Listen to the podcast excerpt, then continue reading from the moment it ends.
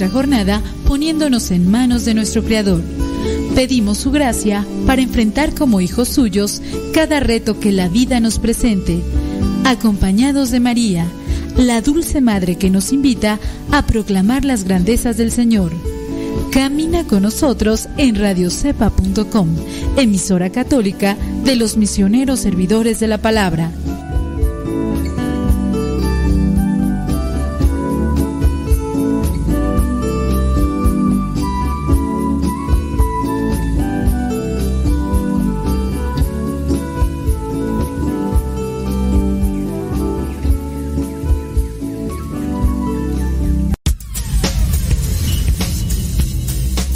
Dice el refrán que a Dios rogando y con el mazo dando.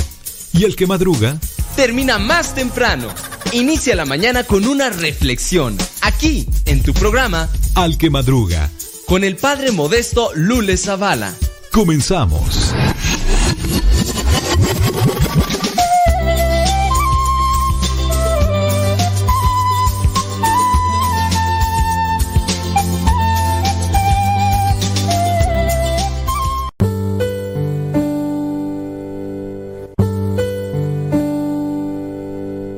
Salmo 23 El Señor es mi pastor, nada me falta. En verdes praderas me hace descansar y a las aguas tranquilas me conduce. Me da nuevas fuerzas y me lleva por caminos rectos, haciendo honor a su nombre. Aunque pase por el más oscuro de los valles, no temeré peligro alguno, porque tú, Señor, estás conmigo. Tu vara y tu bastón me inspiran confianza. Me has preparado un banquete ante los ojos de mis enemigos. Has vertido perfume en mi cabeza y has llenado mi copa a rebosar. Tu bondad y tu amor me acompañan a lo largo de mis días. Y en tu casa, oh Señor, por siempre viviré. Gloria al Padre, al Hijo y al Espíritu Santo como era en el principio, ahora y siempre, por los siglos de los siglos. Amén.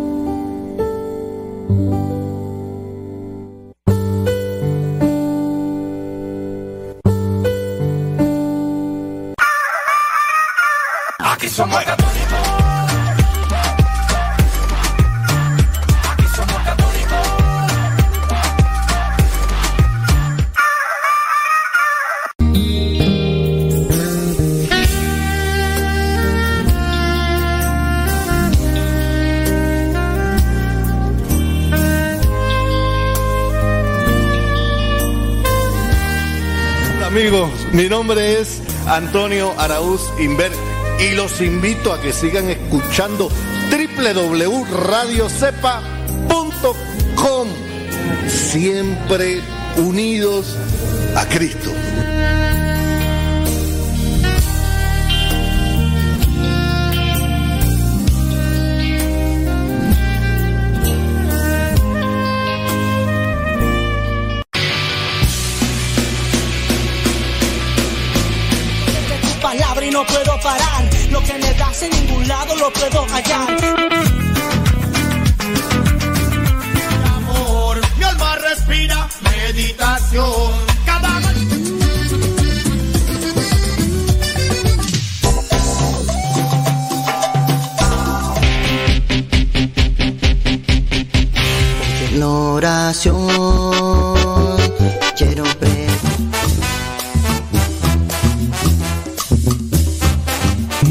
Géneros de música católica, aquí en radiocepa.com, la estación por internet de los misioneros servidores de la palabra.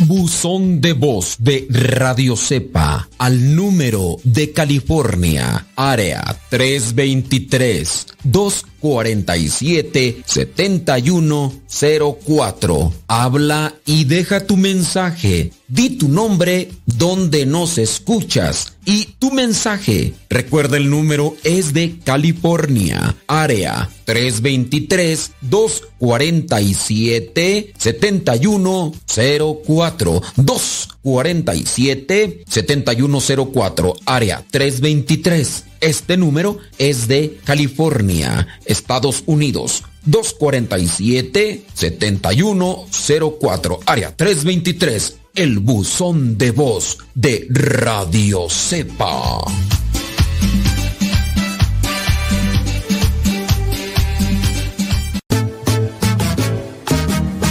todos se hayan ido, tú siempre conmigo, ahuyentando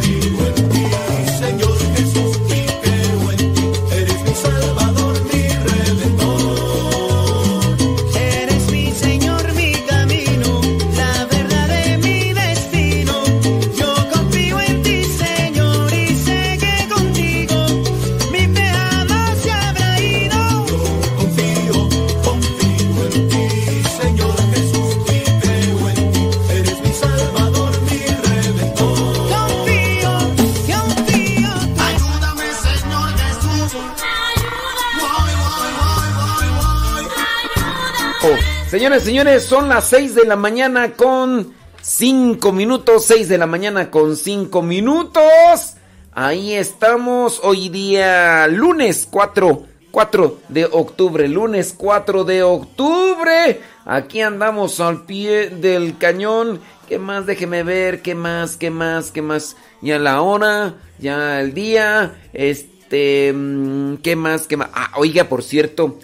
Se- el día de ayer, pues hubo una marcha multitudinaria acá mm, en, en- bueno en, en algunos estados de la República Mexicana. Y al parecer por lo que estaba yo mirando por ahí también e incluso allí en la Unión Americana no sé entre ustedes allá en Estados Unidos dónde dónde se haya realizado pero sí obviamente lo que estamos mirando por ahí es que algunos medios noticiosos no resaltan mucho lo de la marcha, manifestación a favor de la vida. Incluso hacen que se vea muy, muy pequeña, como si pues nadie quiso salir o, o- cosas así, ¿no?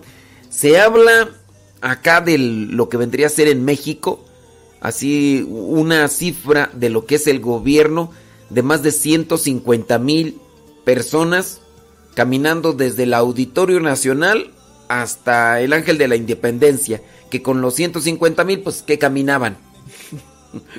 pues ya ahí en ese tramo prácticamente ahí lo, lo llenaban, ¿no? Se dice de... ¿Cómo se llama tú? ¿Cómo se llama? ¿Cómo se llama? Se dice de, de Guadalajara, en Guadalajara, que se reunieron cerca de 200 mil. Y bueno, las fotografías y videos y demás, pues ahí. Pero fíjate, me llama la atención cómo muchos medios noticiosos, sin duda anticlericales, antirreligiosos, a veces depende mucho de quién haga la nota. Hay, hay mucha gente que pues está a favor de uniones, eh, de personas del mismo sexo y las promueven y todo y está a favor del aborto. Y obviamente les toca realizarse ese trabajo periodístico de lo que vendría a ser el, el comentario, lo que vendría a ser la cobertura de este acontecimiento como el día de ayer. Y pues obviamente le va a poner conforme a su situación, ¿no? Por ejemplo, hay algunos que dicen, se reunieron cerca de seis mil personas en el... En, en la Ciudad de México. Seis mil personas, pues uno ve los videos y, ve las fotografías y dice, ¿de veras ahí serán seis mil personas? Pues cuando una cantidad. Dice, en una histórica movilización de más de 300 mil personas se manifestaron a favor de la mujer y de la vida solo en la Ciudad de México. Bueno, es que también, digo yo, este, no sé, se puede decir 300 mil personas. Pero bueno, obviamente estos son los números que, que dicen los organizadores, ¿verdad? Y, y todo eso dice. eh, sumando de acuerdo a los organizadores alrededor de un millón entre todas las marchas realizadas a nivel nacional. En la Ciudad de México se congregaron desde antes de las 11 de la mañana miles de personas al pie del Auditorio Nacional provenientes no solo de la capital, sino de distintas partes del país. Eso sí es cierto, en la capital mexicana se reunieron diferentes estados de la República Mexicana. La multitud recorrió los tres kilómetros que separaron el Auditorio Nacional del Monumento a la Independencia, también conocido como el Ángel de la Independencia, entre cánticos, lemas a favor de la mujer y la defensa de la vida, de la concepción. Entre los carteles y lemas también destacaron críticas a los ministros de la Suprema Corte de Justicia que en septiembre realizaron dos fallos a favor del aborto en contra de la protección a la vida de la concepción. Miren, yo lo que sí veo de positivo, ciertamente los magistrados y los diputados y todos los que se encargan de administrar todo este tipo de leyes, no le van a hacer caso a la manifestación. No le van a hacer caso. Pero con eso le van midiendo el agua a los camotes para, pues incluso por ahí maquiavélicamente, andar moviendo las cosas más para que no lo hagan tan fácil. Lo que podemos ver aquí eh, es una cuestión. Hay unas mujeres o hay un grupo de personas que están a favor del aborto. ¿Y cuántas son? Podríamos contar mil, yo creo que menos de mil. Lamentablemente, eh, eh, con este tipo de personas que son mínimas, son incluso hasta unos cientos, ni siquiera mil personas. Y qué bueno que no son mil, imagínate si se juntan mil así de revoltosas y, de intolerantes que, que son, pues imagínate todos los destrozos, y no solo los destrozos en contra de lo que vendrían a ser instancias gubernamentales, sino que estas mujeres intolerantes destruyen todo a su paso, automóviles que no son de su pertenencia, obviamente, y quién sabe si tendrán, ¿verdad? Pero eh, destruyen lo que son los negocios, eh, por ahí videos que no, que no sacan nos, no sacan los medios noticiosos, por ejemplo, personas que están totalmente dolidas y destruidas en su corazón porque pasaron este, mujer, este grupo de mujeres intolerantes apenas hace unos días y empezaron a destruir lo que son las fuentes de ingreso, fuentes de trabajo de muchas personas personas que pues no, no tienen nada que ver con la cuestión del gobierno ni nada. Y por ejemplo, miraba yo el video de ahí de uno de los señores que quedó todo pintado, todo golpeado por estas mujeres porque van cargando barretas, van cargando eh, martillos, van cargando ¿quién? este aerosoles, eh, van cargando quién sabe qué tantas cosas ahí para destruir todo lo que se cruce en su paso. Y entonces este señor, por querer defender lo que vendría a ser su el puestecito de una de sus hijas donde volean ellos zapatos por quererlo defender porque estas mujeres llegaron a tumbarlo así a destrozarlo todo y entonces el señor pues por querer defender la fuerte de empleo de, de, su hija pues obviamente fue golpeado. Y él no puede meter las manos él no puede darles un golpe no puede nada y no es de que les dé un golpe sino simplemente para defenderse y todo porque si no se lo llevan a la cárcel pero y así casi prácticamente lo pueden matar y pues no y, así eso sí, son cientos de mujeres y a estas, uff, les hacen cobertura y, y, y, no les ensalzan y prácticamente ahí les, les vanaglorian y todo lo demás. Pero hablando de lo que es la marcha a favor de la vida, pues nomás dijeron, ay. Cuando sientas que ya todo desvanece y la oscuridad quiere entrar. No des a la confusión, vive el presente y nada más.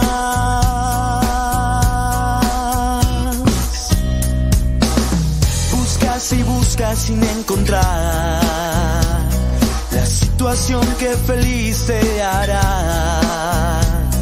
No dudes, alza tu mirada, una luz resplandecerá.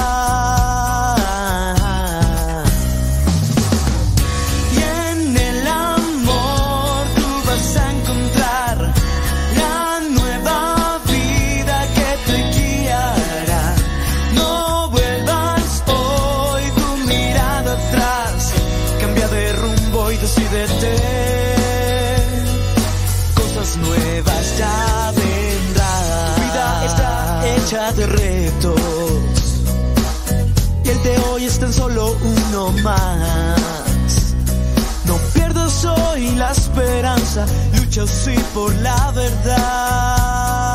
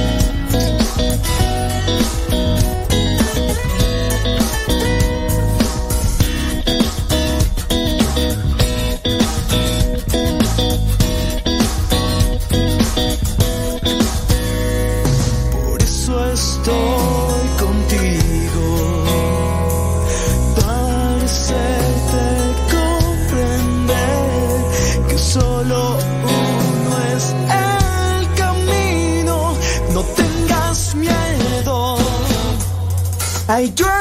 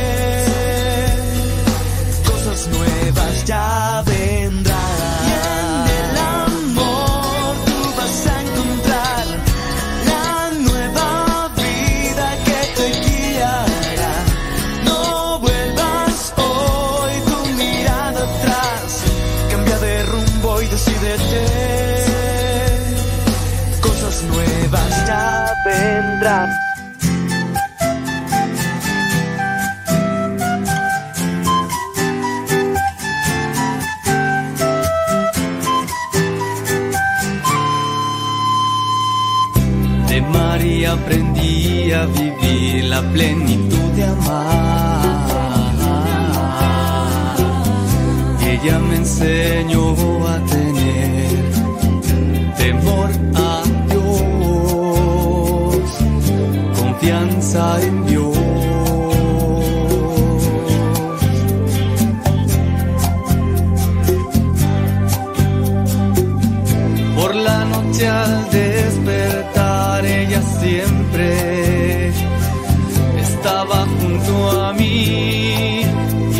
Solía decir y repetir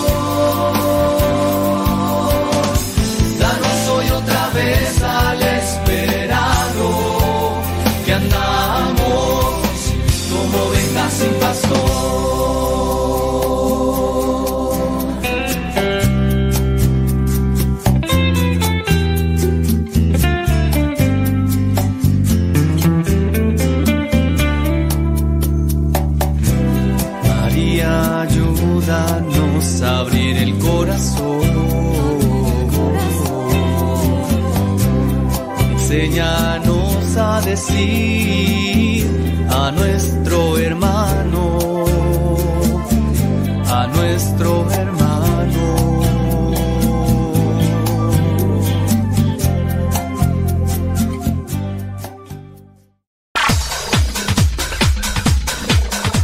No es aquel que nunca ha pecado, sino aquel que se levantó de sus miserias. Vamos a escuchar el segmento El Santoral de hoy y aprendamos de aquellos hombres algunas enseñanzas para poder mantenernos en el camino que nos lleve al encuentro con Cristo, es decir, en el camino de la santidad.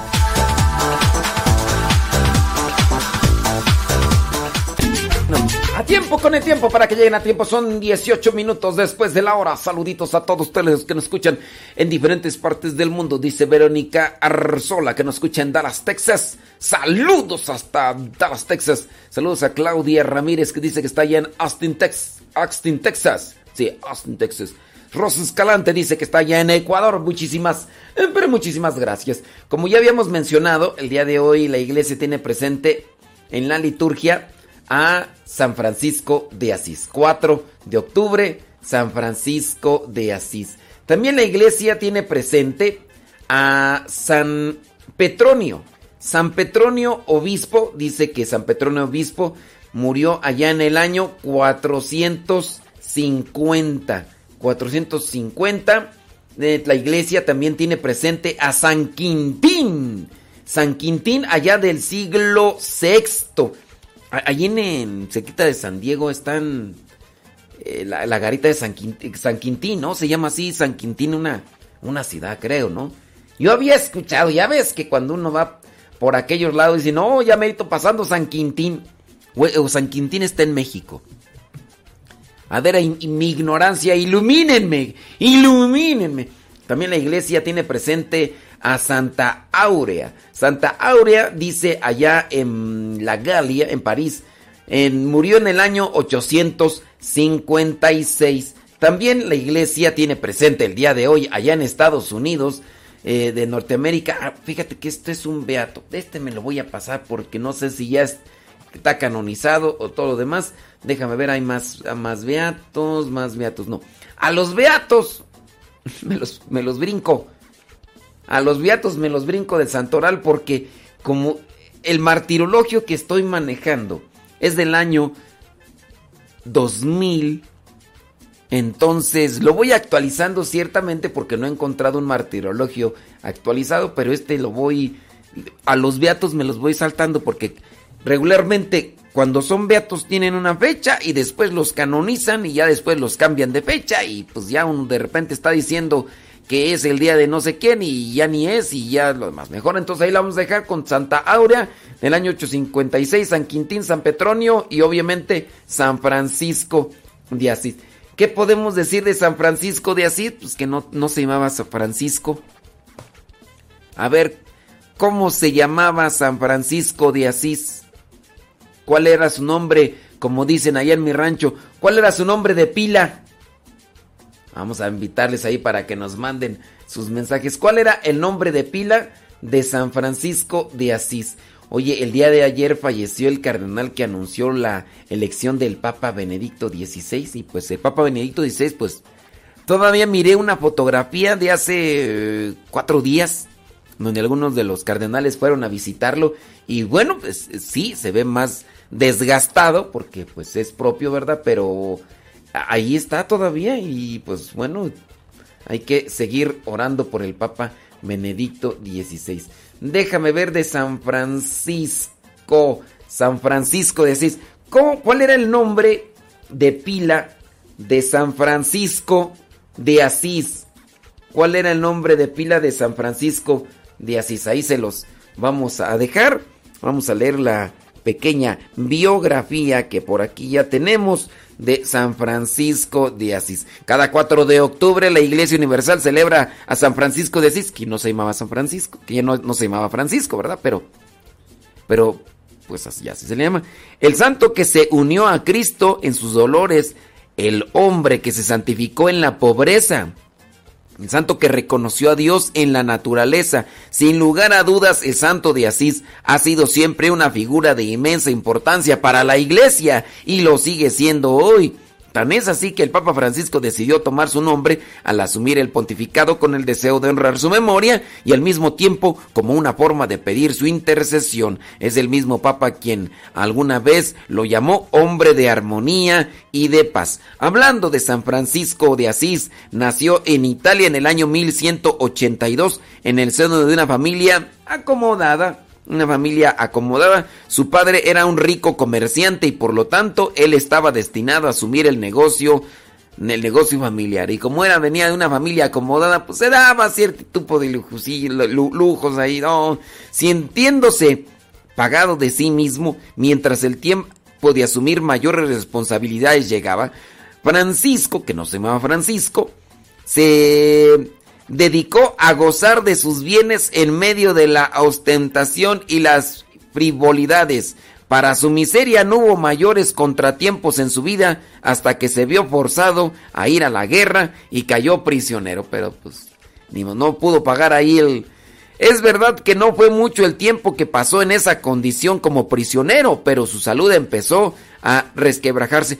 Pues es que si te dedicas a la borrachera, si te dedicas a los desvelos, si te dedicas a la promiscuidad, andan pirinola suelta, pues cómo no vas a andar todo cercado por el desosiego en medio del horror de la guerra y la enfermedad.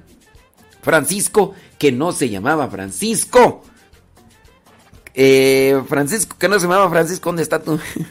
Empezó a escuchar una voz que clamaba desde su interior sirve al amo y no al siervo. Oiga, nada más una sugerencia. ¿Cómo se llamaba?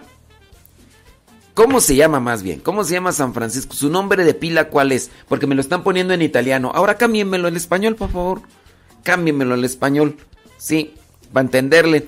Su estado precipitó el retorno a casa y allí en contacto con la naturaleza y el descubrimiento de la oración, poco a poco fue entendiendo que Dios quería algo más de él. Entonces hubo necesidad de estar en la guerra, en la enfermedad y también como prisionero.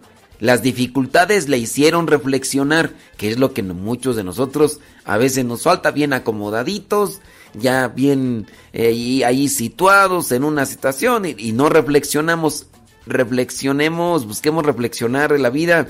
Francisco comenzó a visitar a los enfermos abandonados del pueblo, muchos de ellos leprosos. Con frecuencia les llevaba algo de comida y abrigo hasta que decidió regalarles sus propios vestidos y su dinero. Algo nuevo crecía en su corazón. Después de la guerra, después de la enfermedad, después de haber quedado prisionero. Algo nuevo crecía en su corazón y era muy distinto a cualquier cosa que hubiese probado antes. Su espíritu empezaba a tener paz, aún rodeado de pobreza, viviendo humildemente y con el corazón tocado por el dolor de los demás. Cierto día, mientras oraba la iglesia, en la iglesia de San Damián, le apareció que el, eh, que, que el crucifijo le miraba mientras decía, Francisco, Francisco, repara mi casa, pues ya ves que está en ruinas. Francisco, pero no se llamaba Francisco. ¿Cómo? ¿Cuál era el nombre de pila de San Francisco de Asís?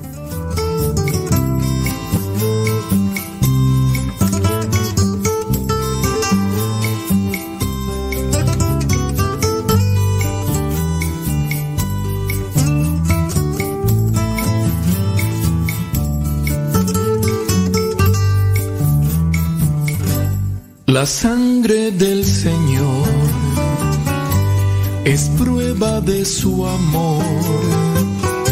Lava mis pecados, sana mis heridas, sangre que derrama su puro corazón.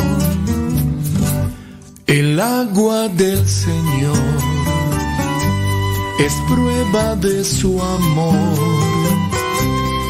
Purifica mi alma, limpia mis desdichas, agua que derrama su puro corazón. Porque el corazón de Cristo late con misericordia corazón de Cristo tiene sangre y agua viva. Porque el corazón de Cristo es luz en mis tinieblas. Porque el corazón de Cristo es vida eterna.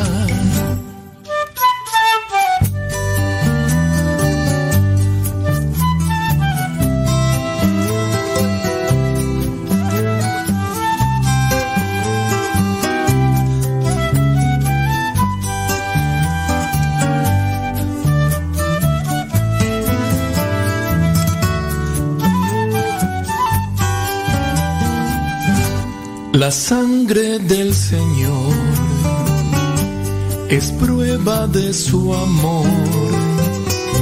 Lava mis pecados, sana mis heridas, sangre que derrama su puro corazón. El agua del Señor es prueba de su amor. Purifica mi alma, limpia mis desdichas, agua que derrama su puro corazón. Porque el corazón de Cristo late con misericordia el corazón de Cristo tiene sangre y agua viva. Porque el corazón de Cristo es luz en mis tinieblas. Porque el corazón de Cristo es vida eterna porque el corazón de Cristo late con misericordia. Corazón de Cristo tiene sangre y agua viva. Porque el corazón de Cristo es luz en mis tinieblas. Porque el corazón de Cristo es vida eterna.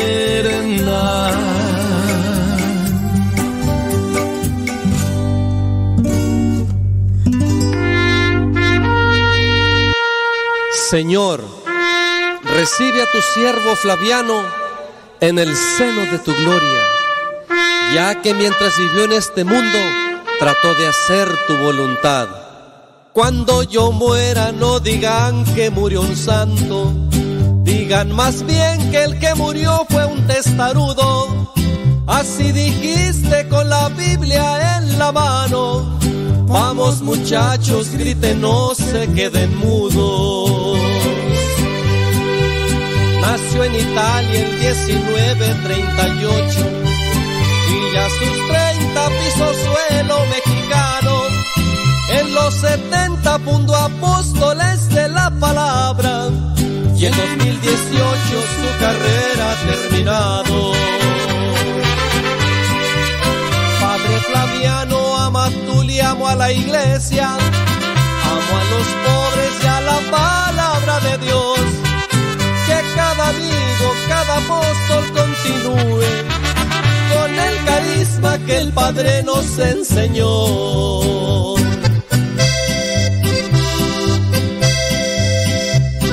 Herido, cansado y agotado, quisiera llegar el último día en tu presencia. Lunes, dicen que los lunes ni las gallinas ponen, pero aquí nosotros andamos al pie del cañón. Oiga, pues hicimos una pregunta por ahí, ¿cuál es el nombre de pila? El nombre de pila. Ah, Obviamente, ¿por qué se dice nombre de pila? Por la pila bautismal. Ahí donde la agüita y todo, ¿no? ¿Cuál es el nombre de pila de San Francisco? Porque San Francisco no se llama San Francisco. Pero, ¿por qué le decían Francisco? ¿Por qué le decían Francisco? Saludos a Lupe Barriga desde Marión, Carolina del Norte. María Magdalena López de San Fernando, California. Yolis Ortiz desde San Diego, California. Gracias. Saludos, dice. Jiménez Fellita desde Ohio. Saludos, dice Betty Galván. Ya nos está poniendo aquí cuál es el nombre de San Francisco de Asís. Saludos a Ramírez González desde Lake New Jersey. También nos está diciendo cuál es el nombre en español. Porque muchos pues se metieron ahí al Wikipedia y ya investigaron, pero nos están dando el nombre en italiano, en italiano, en, en- en- en italiano y damos en español para entenderle. Saludos a Claudia, allá en Fresnillo, Zacatecas, gracias. Susana López, allá en Nebraska. Saludos, déjame ver. Saludos, dice... mm, ok, muy bien. Bueno, pues ahí está. Vamos a ver quién más nos dice ahí. Saludos, dice Erika Gómez desde Los Ángeles, California. Gracias. Bueno, ¿quién más por acá, tú, de los que nos están diciendo cuál era el nombre de pila de, de San Francisco de Asís? ¿Cuál era el nombre de pila? Mm, dice, no, acá ya se pusieron a platicar, ya están allí hablando de los hijos, ya dijeron, "Ah, vamos a ponernos acá a platicar, va a estar más sabrosa la plática entre las comadres ahí en el, en el grupo del chat y, y todo lo demás está, está bien, muy bien, Sigan, síganle así, síganle así con el puro chisme nada más. Déjame ver por ahí algunos hechos de San Francisco de Asís. Eh, taca, taca, taca, número uno dice, los retratos más antiguos de San Francisco se encuentran en Italia. A ver, espérame tantito, déjame ver cómo le hago aquí para callar esta cosa que... Ay Dios, quién sabe qué... ¿Qué pasó? Bueno, es que aquí se empezó a escuchar. ah, ya sé, ya sé qué pasó. Sí es cierto. Bueno, ahora sí, los retratos más... es que es lunes, es lunes. Los retratos, ahí van algunas cuestiones, unos hechos sobre su vida. Los retratos más antiguos de San Francisco de Asís se encuentran en Italia. El primero eh, se encuentra en el monasterio benedictino de Subiaco. El retrato, fue pintado durante una visita al monasterio y presenta a San Francisco sin aureola ni estigmas. Entonces uno allá en Subiaco. El segundo dice se halla en la Basílica Inferior de Asís y fue pintado por Cimabue. El fresco completo presenta a la Virgen con el niño entronizados, cuatro ángeles y a San Francisco. Y ahí sí ya tiene los estigmas y tiene la aureola. Eh, número dos. Se le llamó Francisco por el pueblo de Francia. Su padre, Pedro Bernardone, fue un comerciante que trabajaba en Francia. Como se encontraba en dicho país cuando nació su hijo, la gente le apodó al niño el francés, en italiano el Francesco, por más que en el bautismo recibió el nombre de... Bueno, eso no lo voy a decir porque ahí los voy a dejar que investiguen. Pero por eso se le dice Francesco, porque cuando nació dice que su padre, Pedro Bernardone, se encontraba en Francia y le apodaron el francés. Aquí vienen mis dudas.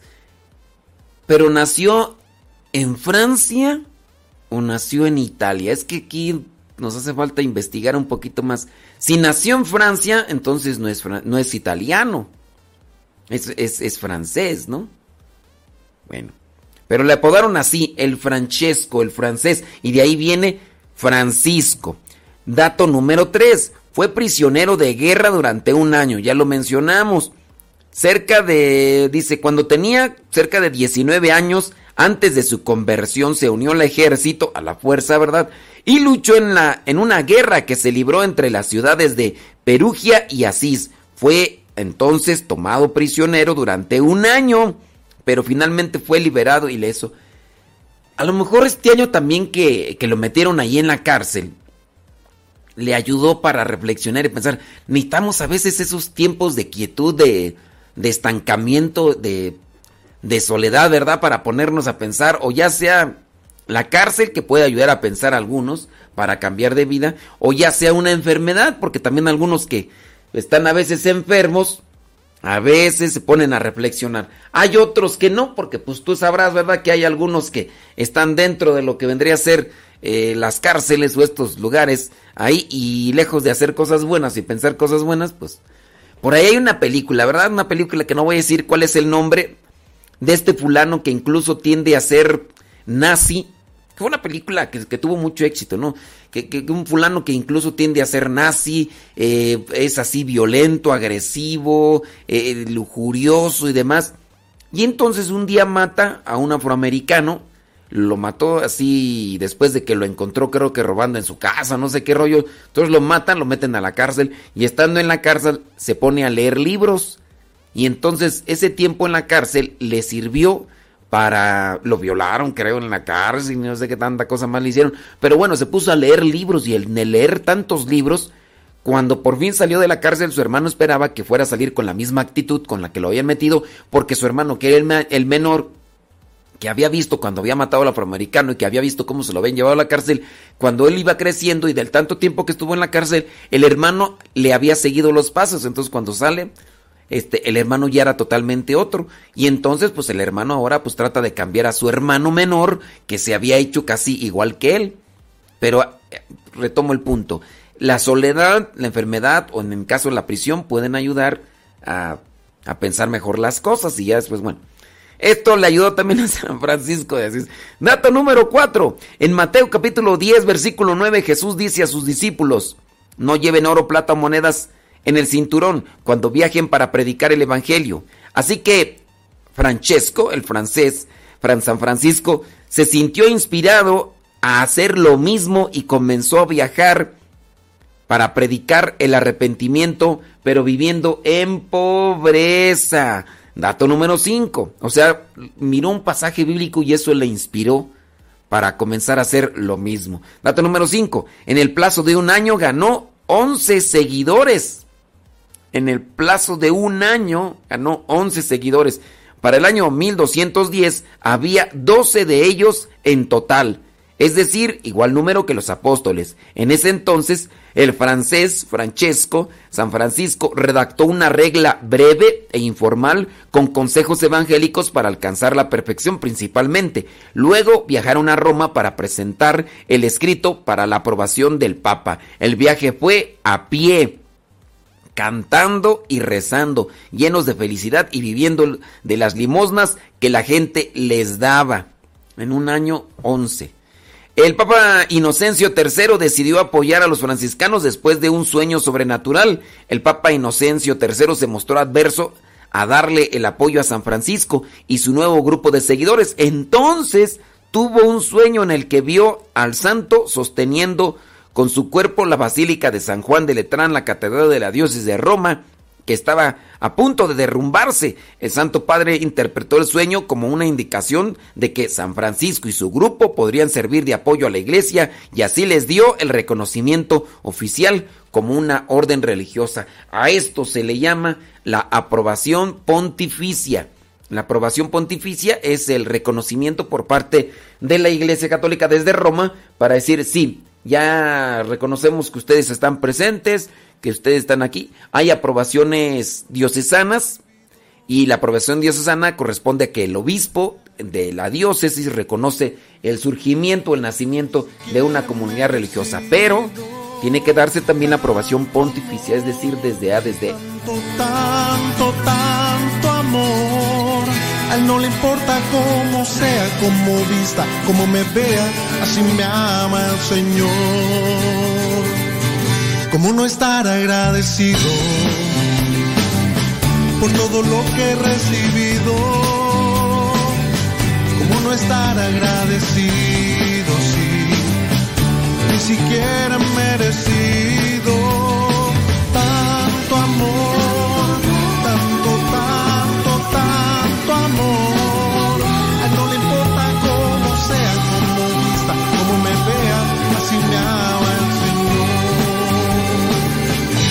esfuerzos se han rendido, una batalla la he perdido. Tú me confortas con tu abrigo, sí, me libras del enemigo. Tanto amor,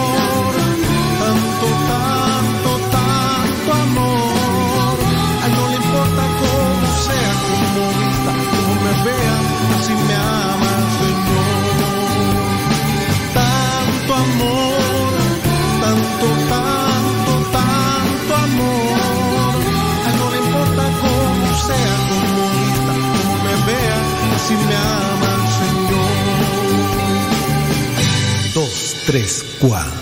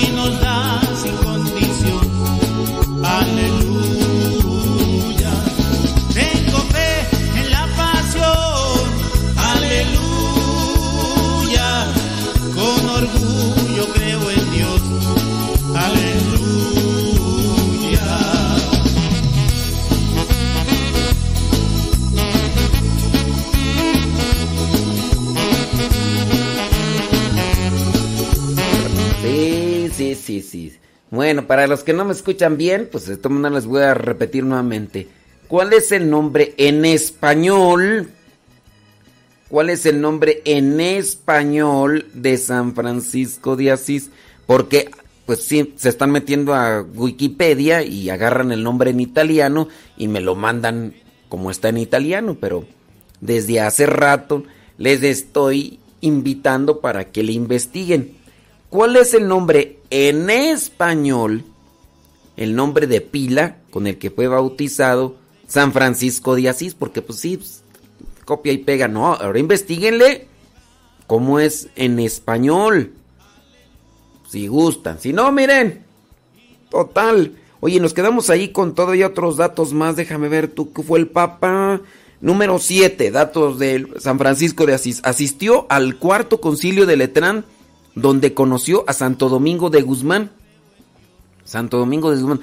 En el cuarto concilio de Letrán fue el concilio, el cuarto concilio de Letrán fue el concilio ecuménico número 12 de la Iglesia Católica en el que se ratificó la transustanciación. Se ratificó la transustanciación, transustanciación.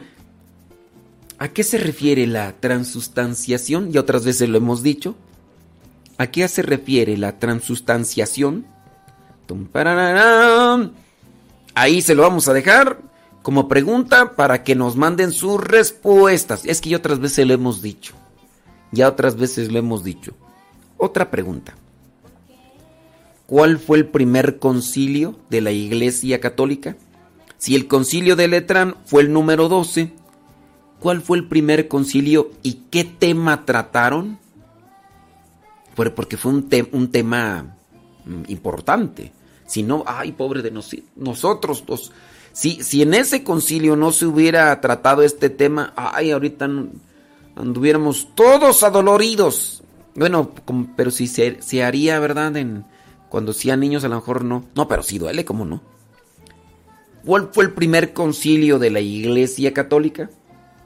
¿Cuál fue el primer concilio de la Iglesia Católica? Y la otra, la otra pregunta es, ¿a qué se refiere la transustanciación? ¿A qué se refiere? Bueno, ahí en este concilio número 12, el concilio de Letrán, se ratificó la transustanciación y la primacía papal, entre otras cosas.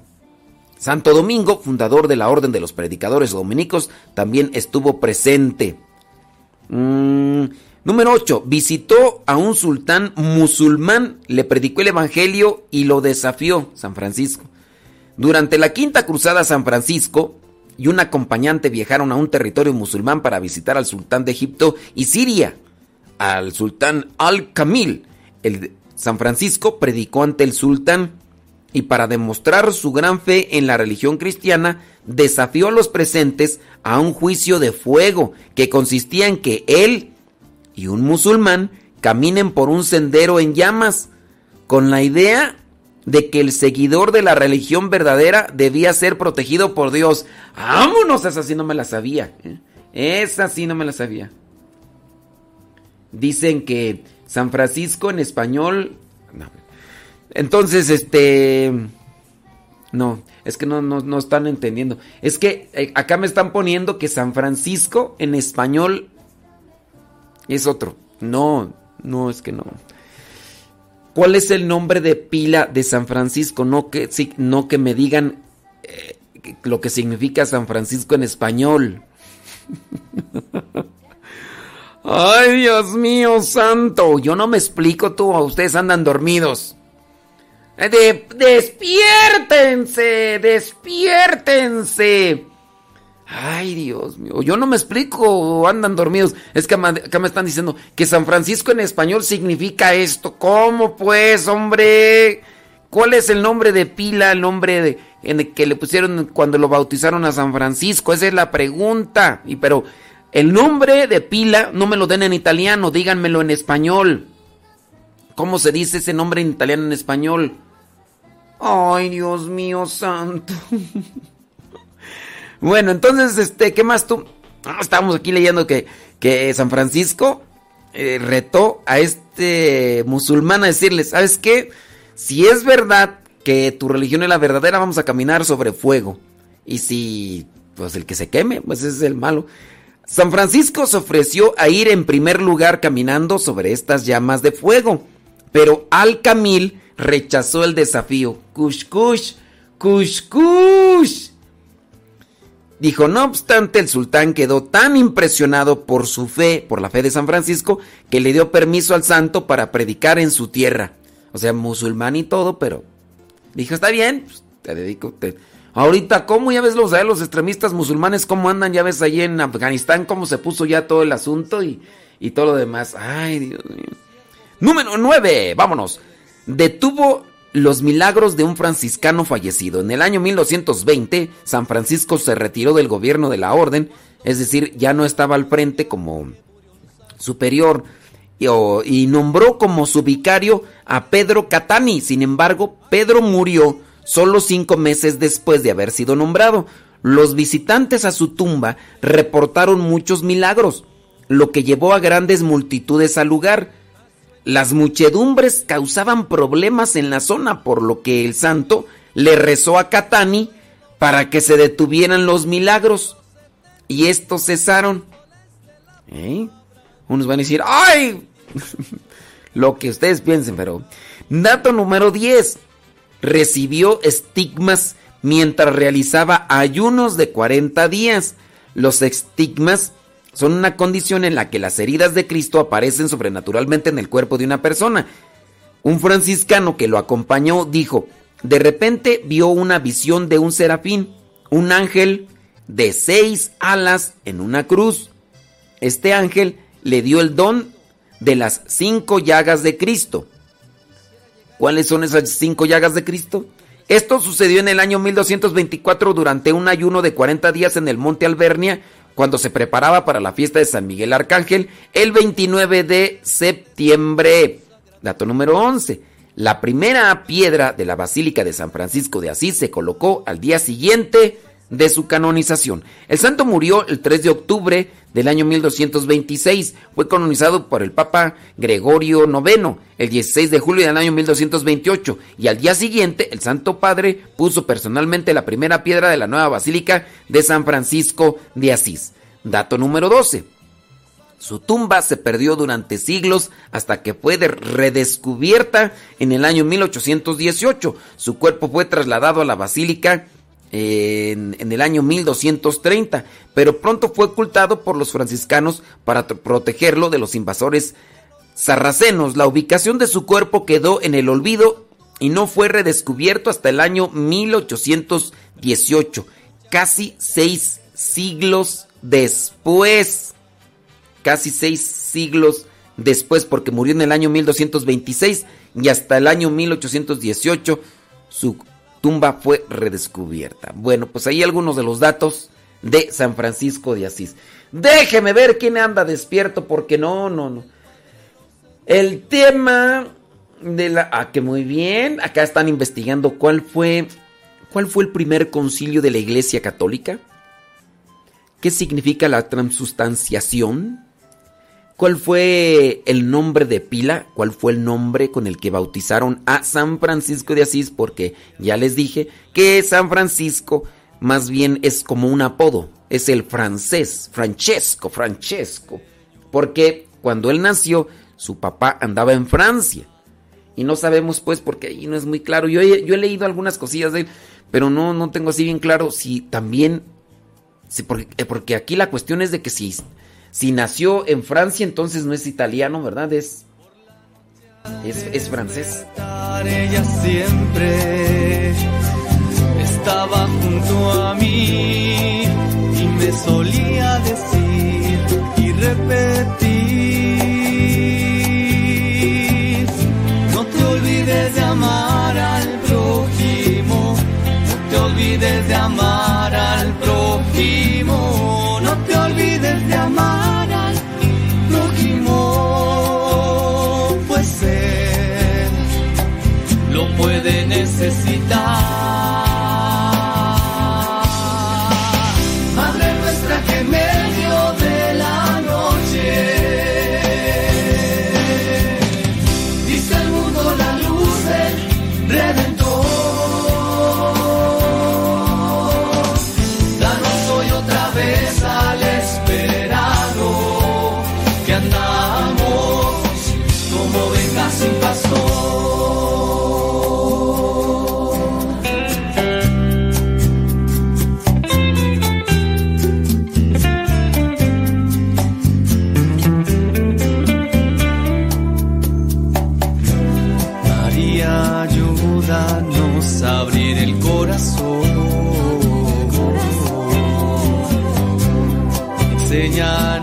A decir a nuestro hermano, a nuestro hermano.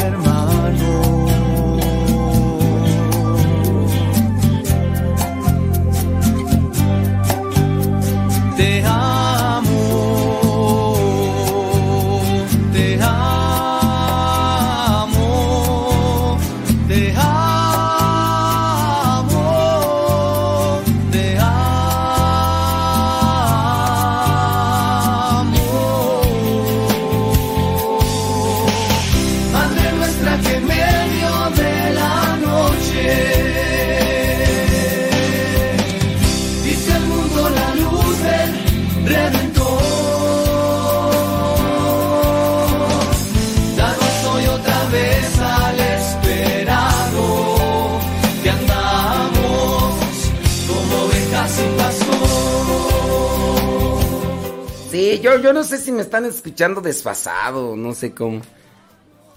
Voy a repetir nuevamente la pregunta, a ver si. O a lo mejor yo no la estoy haciendo bien. Eso es el, puede ser el problema. La pregunta es: ¿Cuál es el nombre de pila de San Francisco? Porque ya hemos visto que Francisco es más bien un apodo. ¿Cuál es el nombre de pila de San Francisco? Muy bien. Después, dígame cómo se, cuál es el nombre, pero en español de San Francisco, o sea, eh, de italiano, páselo al español. De- del italiano, páselo al español. Eso ya se los estuve diciendo varias veces durante el, el tiempo que llevamos ya con el programa, pero hay muchos que que no. ¿Cuál fue el primer concilio de la Iglesia Católica y qué tema trató específicamente? Entre muchos, sin duda. ¿Cuál fue el primer concilio de la Iglesia Católica y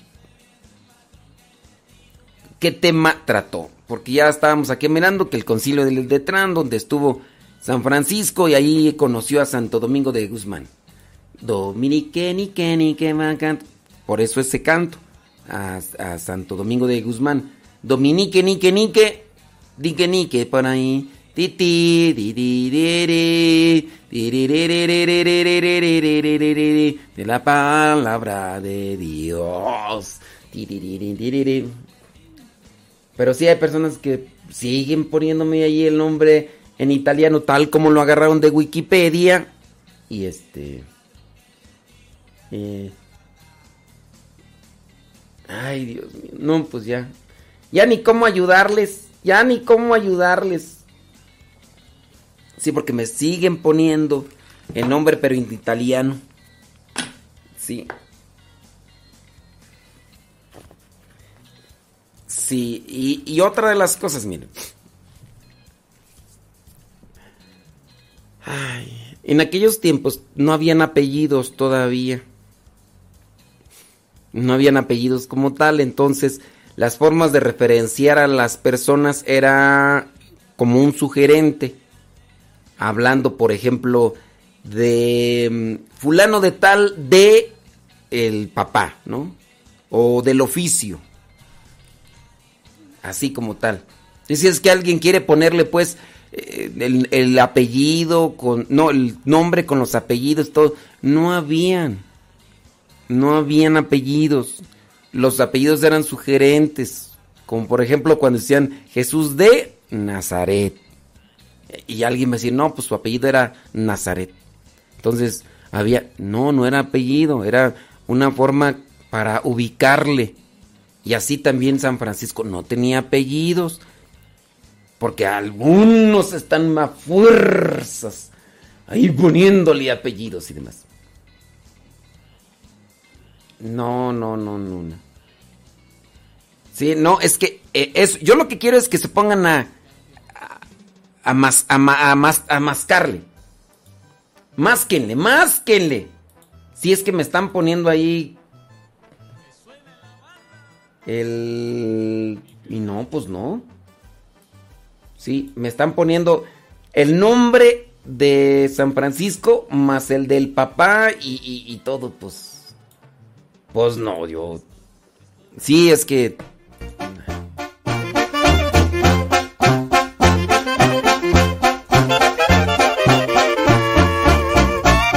Sí, es, la- es lo que estoy mirando. Mira, muchos están poniendo el nombre de San Francisco y luego le agregan el nombre del papá. Eh, el papá tenía su nombre. Y en aquellos tiempos también se, se acostumbraba a poner varios nombres. Pero después se le agregaba o ya sea el oficio o de quien era hijo. Que eso vendría a ser. Pero alguien pues ya, como estamos acostumbrados ahorita de Modesto Lule Zavala, entonces mi apellido Lule Zavala, ¿no?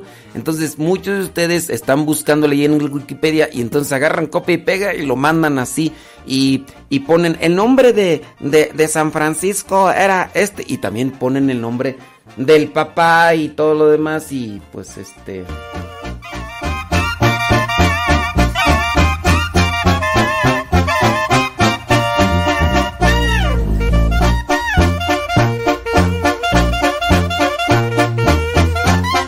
después de que lo buscan en Wikipedia y que lo encuentran en italiano, dígame cómo se dice eso en español.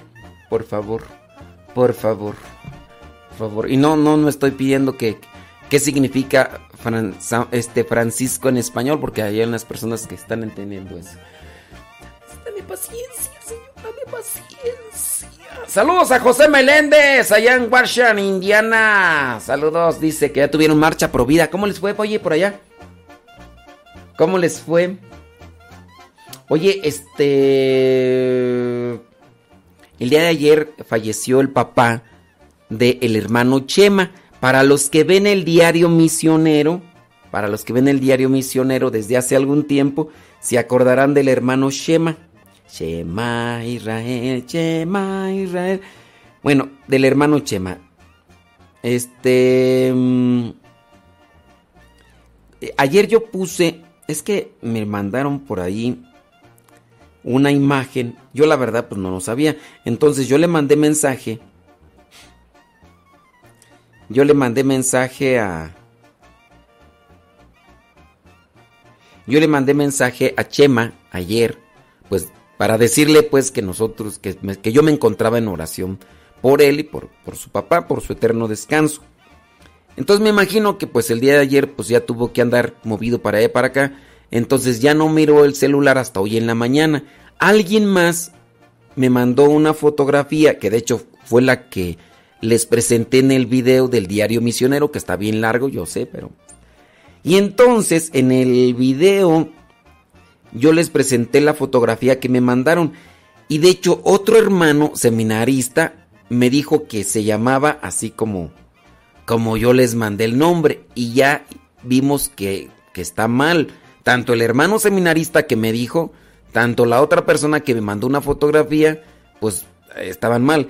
Porque yo les había dicho, yo les había dicho que era José Manuel Isabel Sánchez, pero dije, no, Isabel, no. Y resulta que Isabel es la mamá. Eh, él sí se llama, el papá se llama José Manuel. José Manuel, pero ahorita les voy a decir el nombre así tal cual, porque ya ahorita en la mañana fue que me contestó Shema. Shema, déjame ver dónde está. Se llama José Manuel Santos Jiménez. Entonces, pues ahí los que hacen oración, yo ya estuve haciendo oración, todo eso, vamos a estar pidiendo eh, en la misa por su eterno descanso. El papá de Chema se llama José Manuel Santos Jiménez. José Manuel Santos Jiménez.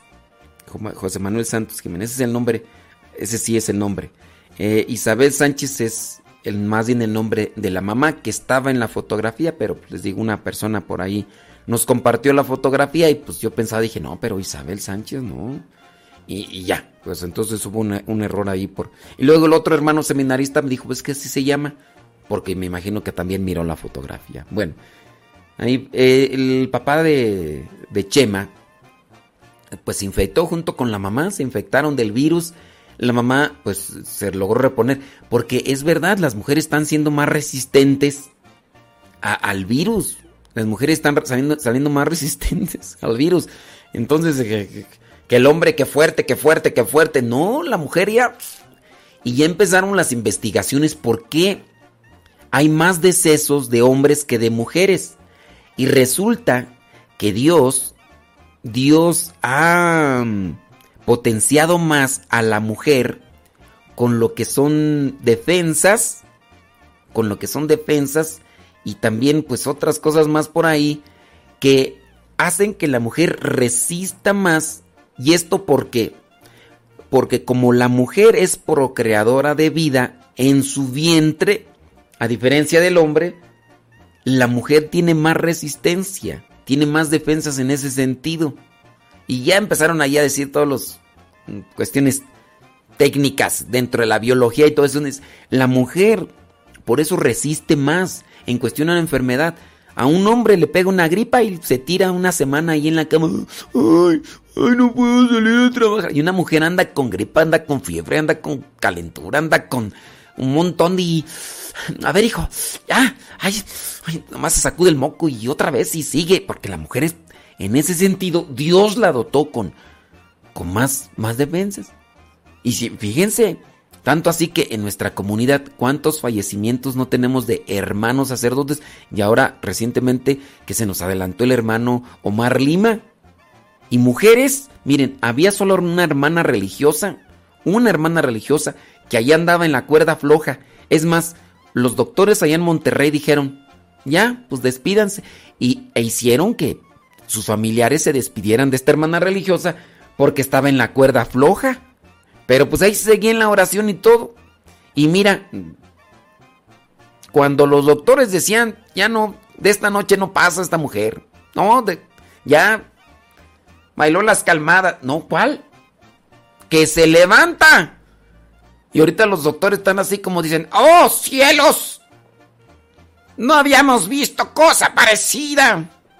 Y y hasta los doctores están así como que sorprendidos, sorprendidos, dicen ahí en mi rancho. Porque se levantó. Y la hermana religiosa, la que ya hasta le habían dicho adiós, chao, chao, adiós. Y mira. Pero sí, en el caso, dicen pues, de las mujeres, hay menos decesos. Sí hay decesos de mujeres, ¿verdad? Pero no tanto como en, consideración de los hombres. Por lo menos en nuestra comunidad, así eh, el padre Víctor, en paz descanse, el padre Marciano, en paz descanse, el padre Jesús Israel, en paz descanse, tres, y el hermano Omar Lima, en paz descanse. Son cuatro por el virus. Los otros, pues, complicaciones de aquí y de allá. El padre Osito más bien eran problemas del corazón, aunque algunos dicen que también igual pudo haber sido que ahí se metió algo ahí del virus. El padre Javier Almanza, en paz descanse también. Eh, también por ahí una cuestión de coágulos y no sé qué, y unas heridas y algunos dicen algo también ahí, pues, pues puede ser. El padre Jesús Israel se infectó del virus y no murió en sí del virus, sino de lo el caos que provocó en su organismo el virus.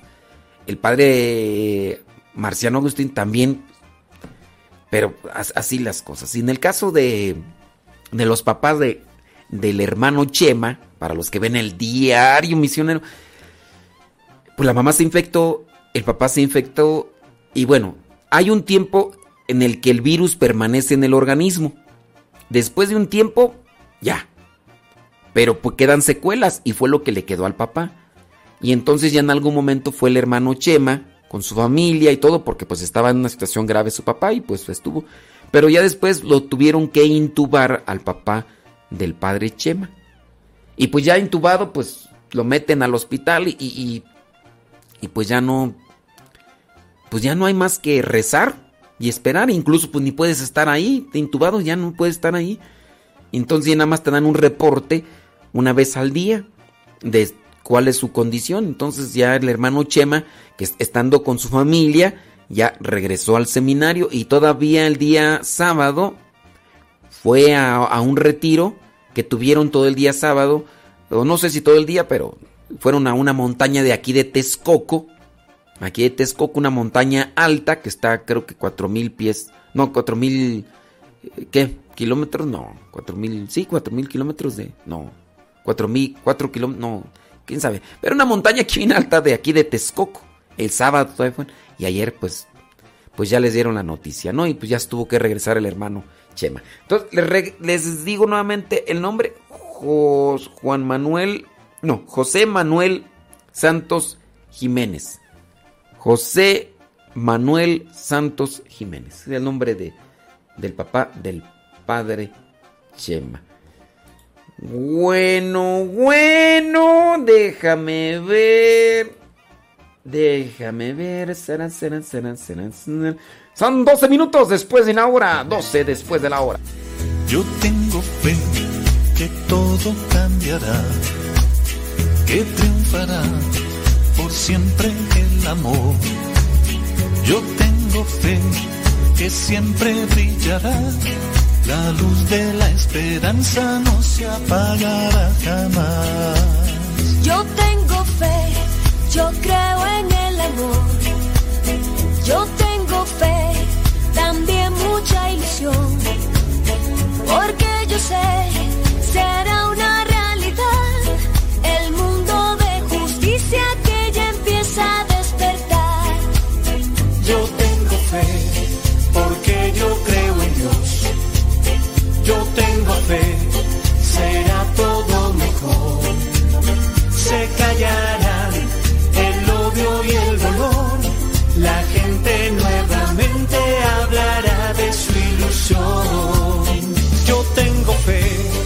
los hombres cantarán una canción de amor universal. Yo tengo fe, será una realidad. El mundo de justicia que ya empieza a despertar.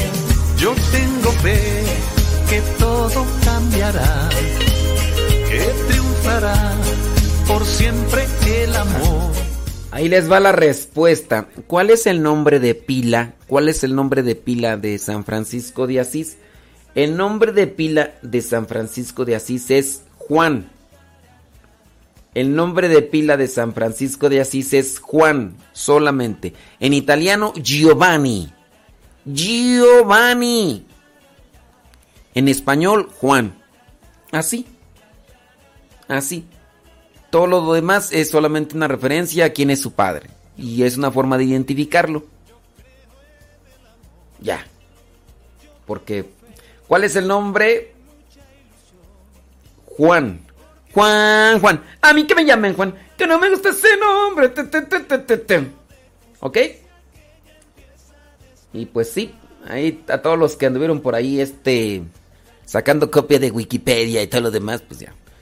El nombre de mm, San Francisco de Asís, el nombre de pila es Juan. En italiano, Giovanni. En español, Juan. Saludos a Vanessa Zapata, allá en Texas. Saludos. ¿Qué más tú? Dice Marta Juan Torres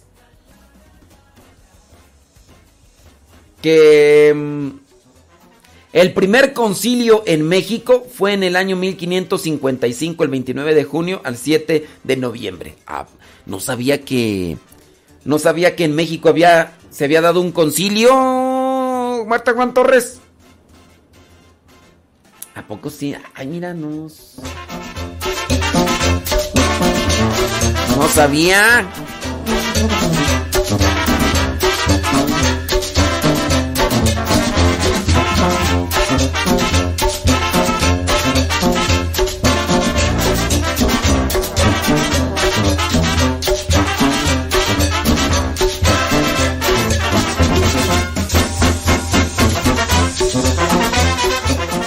Ahora, ¿qué es la transustanciación?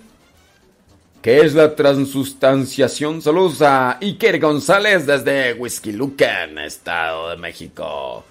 Saludos a Dagoberto Méndez Ro- Rodríguez, María Gamino en Chandler, Arizona.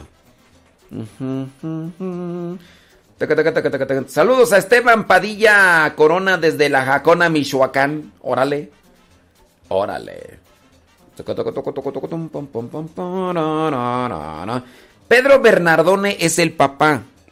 Pedro en italiano es Pietro. Pietro Bernardone. Pietro, Pedro Bernardo. Pietro Bernardone. Pedro Bernardo. Por eso es Giovanni Pietro Bernardone. Pero el nombre es nada más Juan. Giovanni. Juan, Giovanni, Giovanni. Ey. Ándele pues, hombre. ¿Qué, qué es la transustanciación? ¿Qué es la transustanciación? Entonces dice Marta Juan Torres que en México ya se dio el concilio, se dio un concilio en, México. Ah, yo pensé que nada más los concilios eran allá en, en Roma, pero ya Marta Juan Torres ya investigó y dice que en México se dio el primer concilio en el año, quién sabe cuántos. Bueno, pues. Ey. A ver, Nayeli. Dice que la transustanciación es la. La que tú. La conversación. A ver, a ver, Nayeli. Acomódale bien las letras. ¿Cómo que la conversación?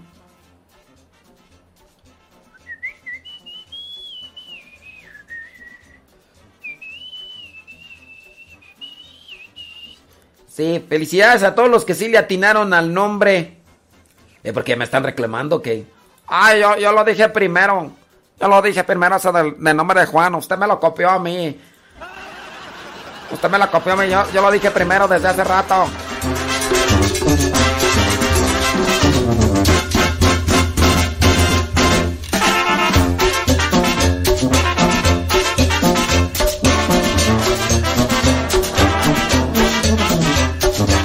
Ay, a querer usted nomás no, no me está copiando a mí que yo sí tengo la respuesta correcta. ¿Cuál fue el primer concilio de la Iglesia Católica? Esa es la pregunta. ¿Cuál fue el primer concilio de la Iglesia Católica? Aunque Marta Juan Torres dice que el primer concilio de la Iglesia en México es en... Ay, Marta Juan Torres. Escúchenme bien, escúchenme bien. Sí. ¿Qué, ¿Qué es la transustanciación y en qué consiste? A ver, a ver, a ver.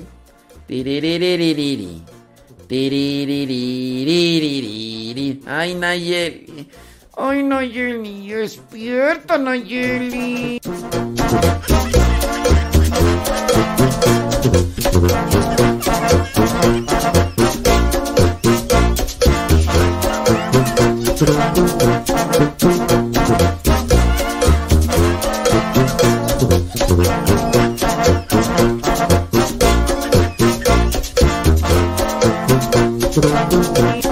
Dice Marisol Ortiz que están de aniversario matrimonial. Marisol Ortiz, allá en San Bernardino, California. Saludos. Gracias, gracias de la vida que me ha dado tanto. Medio dos mujeres. La Jacona, Michoacán. Saludos hasta la Jacona, Michoacán. Saludos hasta la Jacona. Saludos hasta la Jacona, Michoacán. Y si yo quiero decirle así, ¿qué? ¿Va? Y si yo quiero decirle así, ¿qué? La Jacona, Michoacán, la Jacona, Michoacán. La Jacona, Michoacán, la Jacona, Michoacán, la Jacona, Michoacán. Yo quiero decir la Jacona, Michoacán. Es, es, se acomoda la Jacona. La Jacona. Jacona es término es un nombre femenino, entonces la, no puedo decir lo jacono, lo jacana, no, el, el jacona, no, la, la, y si yo quiero que... ¿No hay algún problema gramatical ahí? No hay problema gramatical. Entonces, ¿por qué? Ay, el chiste es estar haciendo pleito. Saludos hasta Orlando, Florida, dice Miriam Rodríguez. Saludos. Ujú.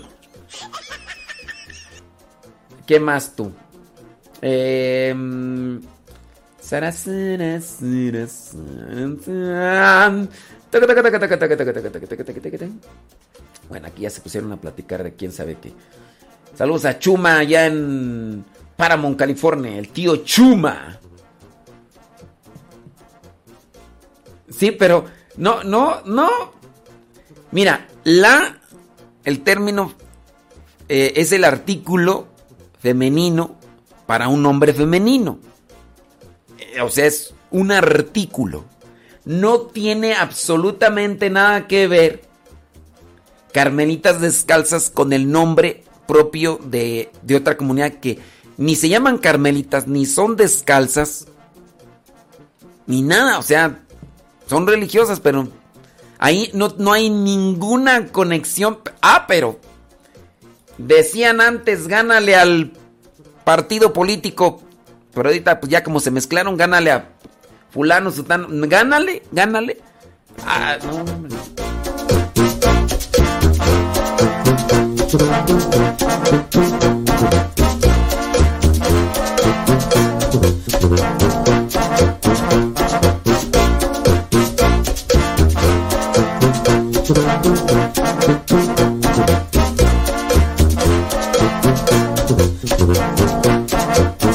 Pues acá ya dice que como yo le pongo el artículo a un nombre femenino, a un nombre propio, entonces acá que ya por eso ya le van a cambiar el nombre a... Ay, Dios mío santo. Si ven, o sea... No más así. Dice por acá... mm, el primer concilio vaticano y se trató el tema de la fe católica. ¿A poco? ¿En serio? Ah, no. No, pues este. Pues no. Fíjense que no. Dice, el primer concilio fue después de la muerte de Jesús. Cuando se reunieron con discípulo, disfrazaron la... Si debían seguir... Disfrazaron. A mí se me dice que ahí se les fue el... El corrector, ¿no?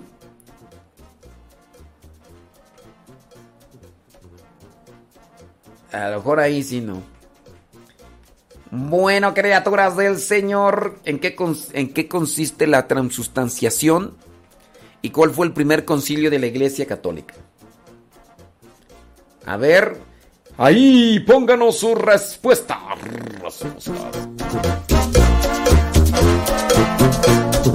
Son las 9 de la mañana con 24 minutos, hora de centro de México.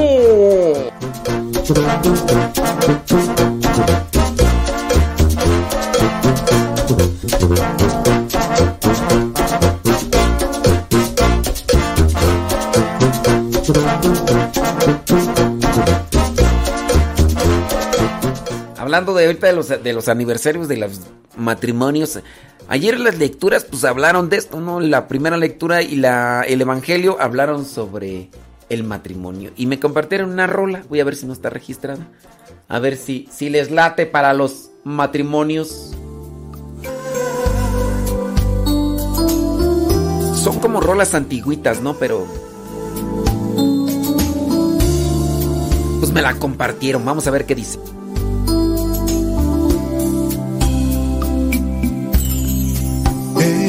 Enamorados, estamos ante ti, Me Señor. preguntan que si tengo un podcast sobre el éxodo. Pues tengo muchos podcasts que hablan sobre el éxodo, un punto como el éxodo como tal, pero no, o sea, no específicamente el éxodo, porque el éxodo pues es... Imagínate, es como sobre todo el libro del éxodo, no, pues no. No, no. Pero sí, eh, por ahí tengo muchos podcast, podcasts que se refieren al éxodo, pero así de todo el éxodo. En tu bello altar. Bueno, déjeme ponerle las canciones completamente. Completamente.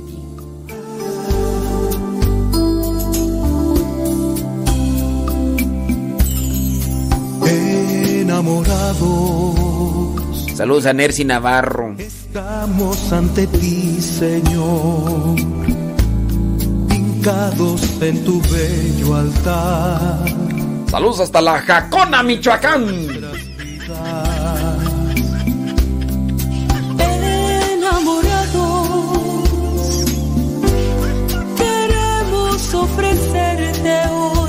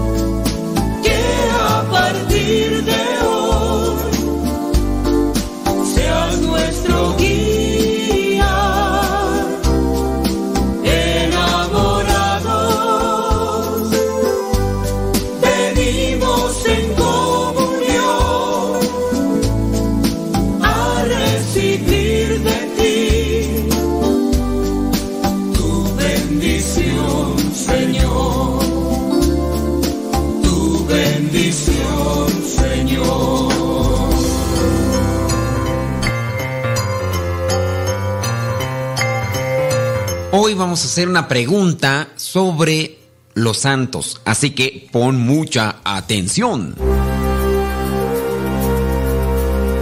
La pregunta es la siguiente. ¿Cuál era el nombre de San Francisco de Asís? ¿Cuál era el nombre de pila, el que le pusieron cuando lo bautizaron, de San Francisco de Asís? ¿Por qué? No se llamaba así. El nombre de Francisco de Asís era Francisco, era Pedro o era Juan. El nombre de San Francisco era Pedro, era Francisco o era Juan. Si tú dijiste que el nombre de Francisco de Asís era Francisco, pues déjame decirte que no, lamentablemente no. La cuestión es que a él se le dio el nombre de Francisco por un apodo y ahorita te voy a explicar por qué. Él no se llamaba así, Francisco, ni tampoco se llamaba Pedro. El que sí se llamaba Pedro era su papá, Pedro Bernardone. Él era comerciante. El nombre de la mamá de Francisco, como le conocemos, era Pica. Y algunos autores afirman que pertenecía a una noble familia de Provenza, allá en Italia. Pedro Bernardone, como era comerciante, se dedicaba especialmente a trabajar en Francia y como se hallaba en dicho país cuando nació su hijo, la gente le apodó al niño Francesco, que significa el francés. En el bautismo, Francisco recibió el nombre de Juan, es decir, ni siquiera como segundo nombre, pero como le apodaban el francés, el Francesco, Francesco, de ahí se le quedó el nombre de Francesco Francisco. El nombre pues de pila de Francisco de Asís es Juan Bernardone. Juan Bernardone, como le conocemos ahora, San Francisco es uno de los santos más populares de la Iglesia Católica por las cosas que realizó. Él tenía o venía de una familia muy acomodada, pero no quiso apegarse ni a los estudios ni al comercio al que se dedicaba su papá, sino que se despojó de todo y se entregó a la restauración de la iglesia como así lo llamó. Otra cosa interesante es que él nunca llegó a ser sacerdote, él era diácono. El diácono es el que está en esa transición para poder ser sacerdote o en su caso hay unos diáconos que se les llama permanentes que están para el servicio del altar. Francisco de Asís o en este caso Juan Bernardone nació un 4 de octubre del año 1182.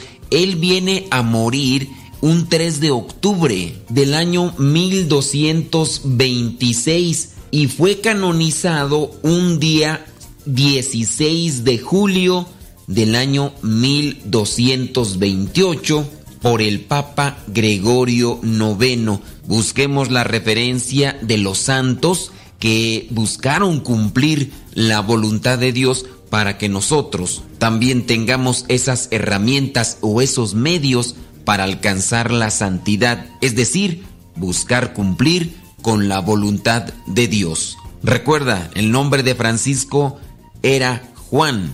No se le recuerda tanto quizá por el nombre, pero sí por lo que hizo, que a nosotros, cuando pasemos ya por este mundo, se nos recuerde por las obras y no tanto por nuestro nombre.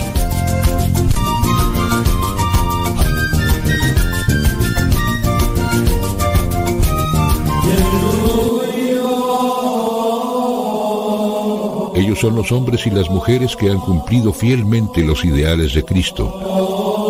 El 4 de octubre se celebra San Francisco de Asís.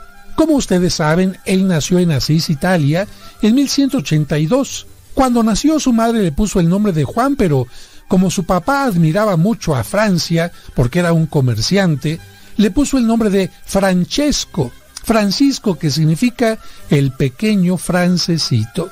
Así que fue la primera persona, Francisco de Asís, que llevó este nombre. Y como es un santo muy querido, pues después de él muchos hombres y mujeres llevan este nombre. Cuando tenía 20 años participó en las guerras entre Asís y la ciudad de Perusa y cayó prisionero. Estuvo encarcelado durante un año, pero ese tiempo le hizo meditar y pensar seriamente en la vida. Cuando salió de prisión, se volvió a incorporar al ejército de su ciudad, pero una enfermedad le impidió ir a la guerra. Mientras estuvo enfermo, se fue convenciendo de que la riqueza y el poder no lo harían feliz y que tenía que vender todos sus bienes para ayudar a los pobres. En una ocasión, mientras paseaba por el campo, se encontró con un leproso lleno de llagas. Cuando lo vio, sintió mucho asco y aversión hacia él pero al mismo tiempo se dio cuenta de que si no actuaba contra sus instintos, nunca crecería en el espíritu. Venció la espantosa repugnancia que sentía y le besó las llagas al leproso. A partir de ese momento empezó a visitar a los enfermos en los hospitales. Fíjense que un día que estaba haciendo oración en la iglesia de San Damián, un pequeño templo abandonado y en ruinas, le pareció oír que el Cristo de un crucifijo le decía, Francisco, repara mi iglesia porque está en ruinas. Él creyó que Jesús le pedía que restaurara aquella iglesia que estaba muy deteriorada, así que se fue a su casa, vendió su caballo, entró al almacén de su padre y, aprovechando que no estaba, vendió una buena cantidad de telas costosas. Luego le llevó el dinero al capellán de San Damián y le pidió que le permitiera quedarse allí a vivir para ayudarle a reparar la iglesia. El papá de Francisco se enojó mucho cuando se enteró de lo que había hecho su hijo, tanto que fue por él a la iglesia. Lo sacó de ahí y entre golpe y golpe lo llevó a la fuerza ante el obispo. Ante el obispo y ante todo el pueblo que se había reunido por el escándalo, su papá declaró que lo desheredaba y le exigió que le devolviera el dinero obtenido en el almacén. Cuando Francisco descubrió que para su papá eran más importantes los bienes materiales que su propio hijo, se decepcionó mucho. Entonces se quitó toda su ropa y se la entregó a su papá diciéndole, hasta ahora había sido tu hijo, de hoy en adelante mi único padre será Dios. Y como se quedó totalmente desnudo, el obispo se acercó a él y lo cubrió con su capa. Después le dio un sencillo vestido de trabajador de campo. esa, esa vestimenta que le dio el obispo del trabajador de campo sería su hábito para el resto de su vida. Una sencilla túnica de tela ordinaria amarrada en la cintura con un cordón. Como su padre le quitó todo el dinero, Francisco comenzó a pedir limosna para reconstruir la iglesia de San Damián. La gente que antes lo había visto rico y elegante se burlaba de él, pero con paciencia consiguió lo necesario para reconstruir el templo. Ante la falta de vivienda familiar, buscó un lugar y encontró un pequeño terreno con una ermita a 4 kilómetros de Asís. La propiedad era de los padres benedictinos que se le ofrecieron como regalo. Sin embargo, Francisco les dijo que no podía recibirla porque no podía tener nada propio. Entonces los benedictinos le pidieron una renta simbólica que consistía en unos cuantos pescados al mes. A ese lugar se le conoce actualmente como la porciúncula, que significa pequeña porción de tierra o terreno pequeño. Poco a poco, con el ejemplo de vida que tenía, fue haciendo que se le unieran otros compañeros de Asís que habían sido ricos como él cuando se juntaron doce, decidieron viajar a pie hasta Roma para pedirle al Papa que aprobara su comunidad recientemente formada. Recibieron la aprobación papal y regresaron a Asís para vivir en pobreza, en oración, en santa alegría y gran fraternidad junto a aquel terrenito pequeño llamado la porciúncula. Cuando Francisco terminó de reconstruir la capilla de San Damián, se dio cuenta que su misión era mucho más grande. Lo que Dios le pedía no era reconstruir esa iglesia material, sino la iglesia formada por personas que en ese tiempo estaba llena de católicos que confundían la fe con supersticiones. Dios le pedía que se dedicara a predicar y a enseñar especialmente entre los pobres para que no se desviaran de la verdadera fe. En una ocasión que Francisco se retiró 40 días a un monte llamado Albernia para orar, meditó tanto en la pasión de Cristo y en sus heridas, que Dios le concedió tener en su propio cuerpo las mismas heridas que tuvo Cristo en las manos, en los pies y en el costado. A estas heridas se les llaman estigmas. Solo un fraile fue testigo de eso y nadie supo que Francisco tenía estas heridas porque él las ocultaba con sus vendas. Solo pudieron verlas hasta que él murió. En cierta ocasión se le ocurrió a Francisco ir a Egipto para evangelizar nada más y nada menos que al sultán y a todos los musulmanes, pero claro, ellos no aceptaron sus mensajes.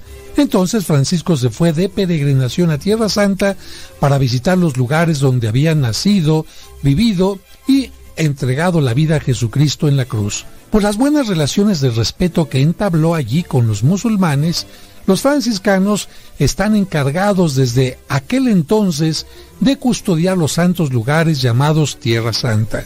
¿Y es cierto que él inventó los nacimientos que se ponen en la Navidad? Pues sí, efectivamente. Seguramente la experiencia que vivió en Belén la quiso revivir en Italia. Por eso, en una noche de Navidad, en un pueblito llamado Grecio, hizo un nacimiento con personas vivas. De allí en adelante los franciscanos continuaron haciendo nacimientos en distintos materiales. Su saludo era paz y bien. Era un verdadero poeta. Le encantaba recorrer los campos cantando canciones. Amaba mucho a los animales y a toda la creación. Compuso un himno a Dios y a las criaturas. Este himno dice, Alabado seas mi Señor por el hermano Sol y la Madre Tierra, y por los que saben perdonar, etc. Le gustaba mucho cantarlo y que los demás se lo aprendieran también. De hecho, un poco antes de su muerte les pidió a sus amigos que lo cantaran para poder morir tranquilo, con alegría, en paz. Cuando Francisco tenía apenas 44 años, sintió que le llegaba la hora de partir a la eternidad.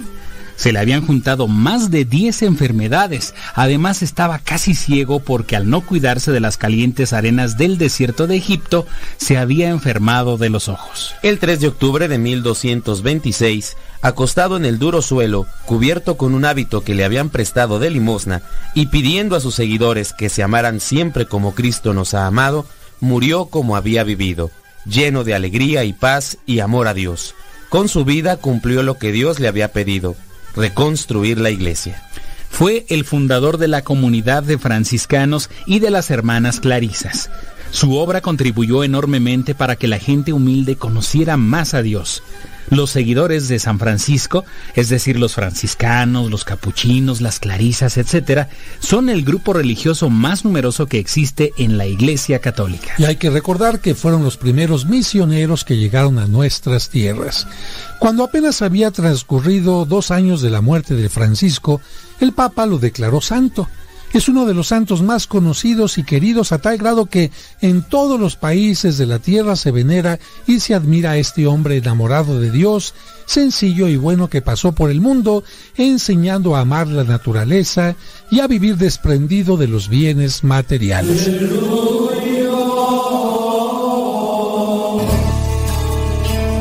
En estos momentos vamos a escuchar la palabra de Dios.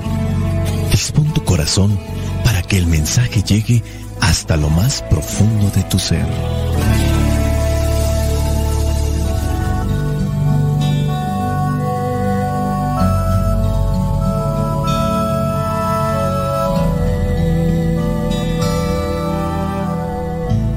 El Evangelio que la iglesia nos presenta para el día de hoy corresponde a Lucas capítulo 10 versículos del 25 al 37. Dice así, un maestro de la ley fue a hablar con Jesús y para ponerlo a prueba le preguntó, Maestro, ¿qué debo hacer para alcanzar la vida eterna?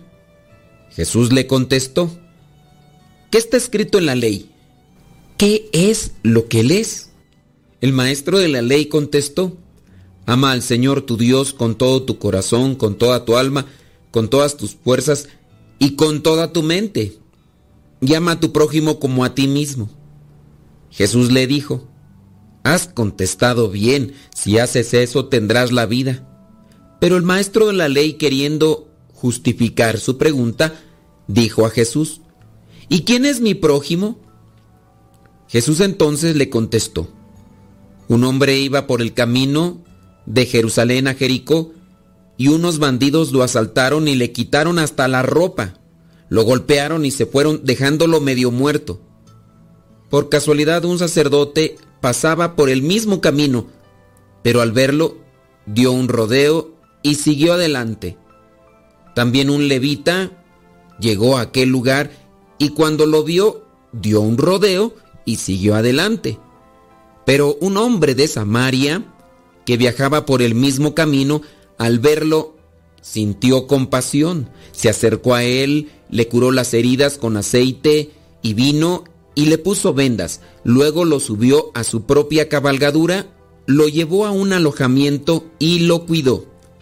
Al día siguiente el samaritano sacó el equivalente al salario de dos días se lo dio al dueño del alojamiento y le dijo, cuide a este hombre, y si gasta usted algo más, yo se lo pagaré cuando vuelva. Pues bien, ¿cuál de esos tres te parece que se hizo prójimo del hombre asaltado por los bandidos? El maestro de la ley contestó, el que tuvo compasión de él. Jesús le dijo, pues ve y haz tú lo mismo. Palabra de Dios. Te alabamos, Señor.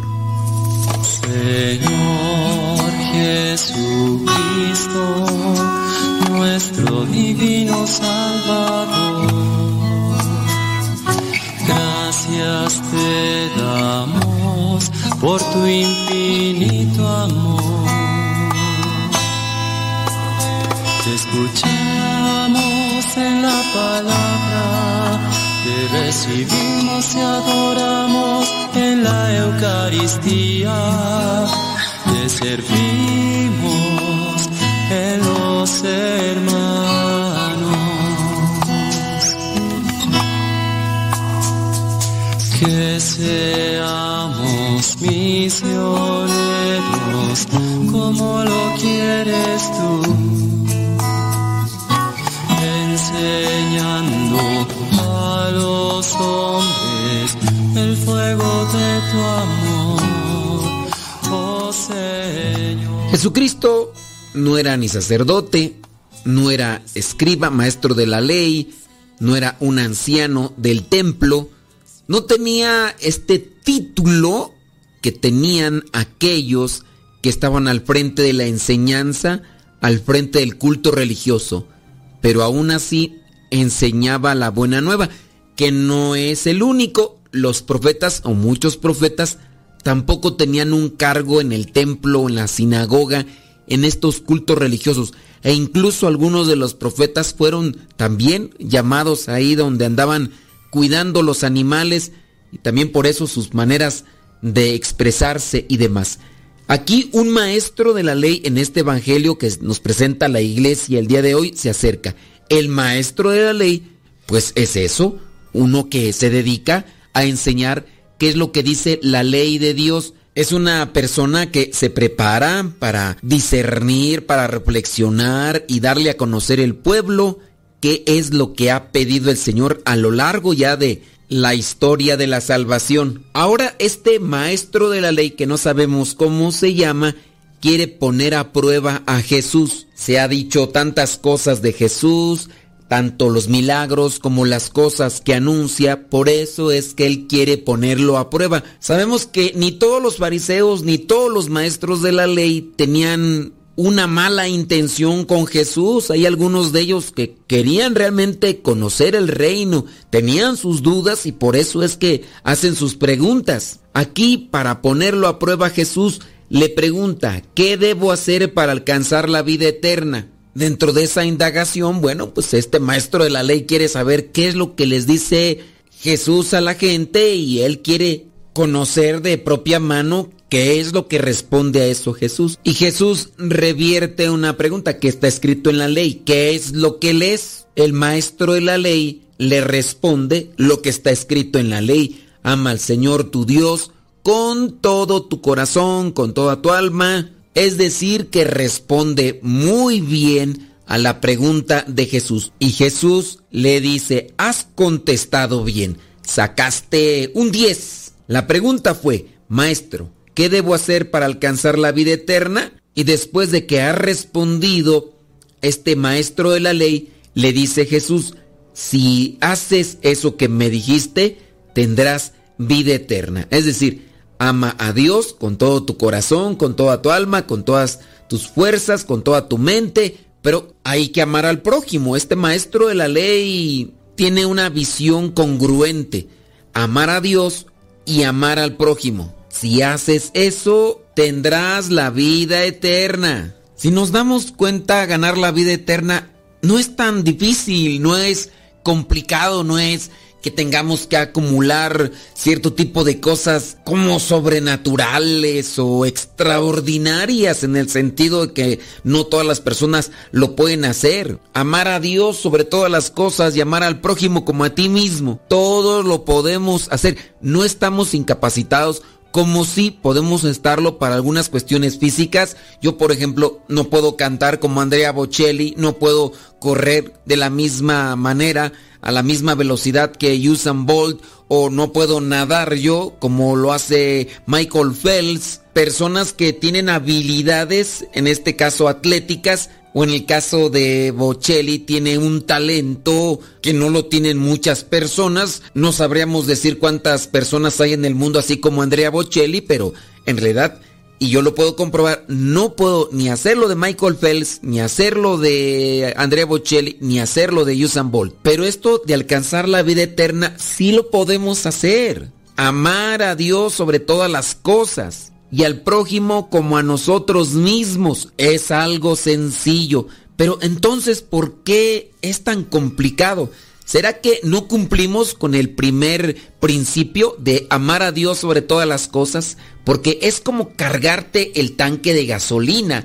Voy a la gasolinera, cargo el tanque, entonces puedo hacer recorridos con esa gasolina que cargué en mi automóvil, pero si no acudo a Dios porque no lo tengo como principio de todo, porque no lo tengo en primer lugar de mi vida, pues después, ¿cómo voy a amar? ¿Cómo voy a ser paciente? ¿Cómo voy a ser comprensivo con el prójimo? Es algo que no se puede dar en primer plano y a Dios en segundo.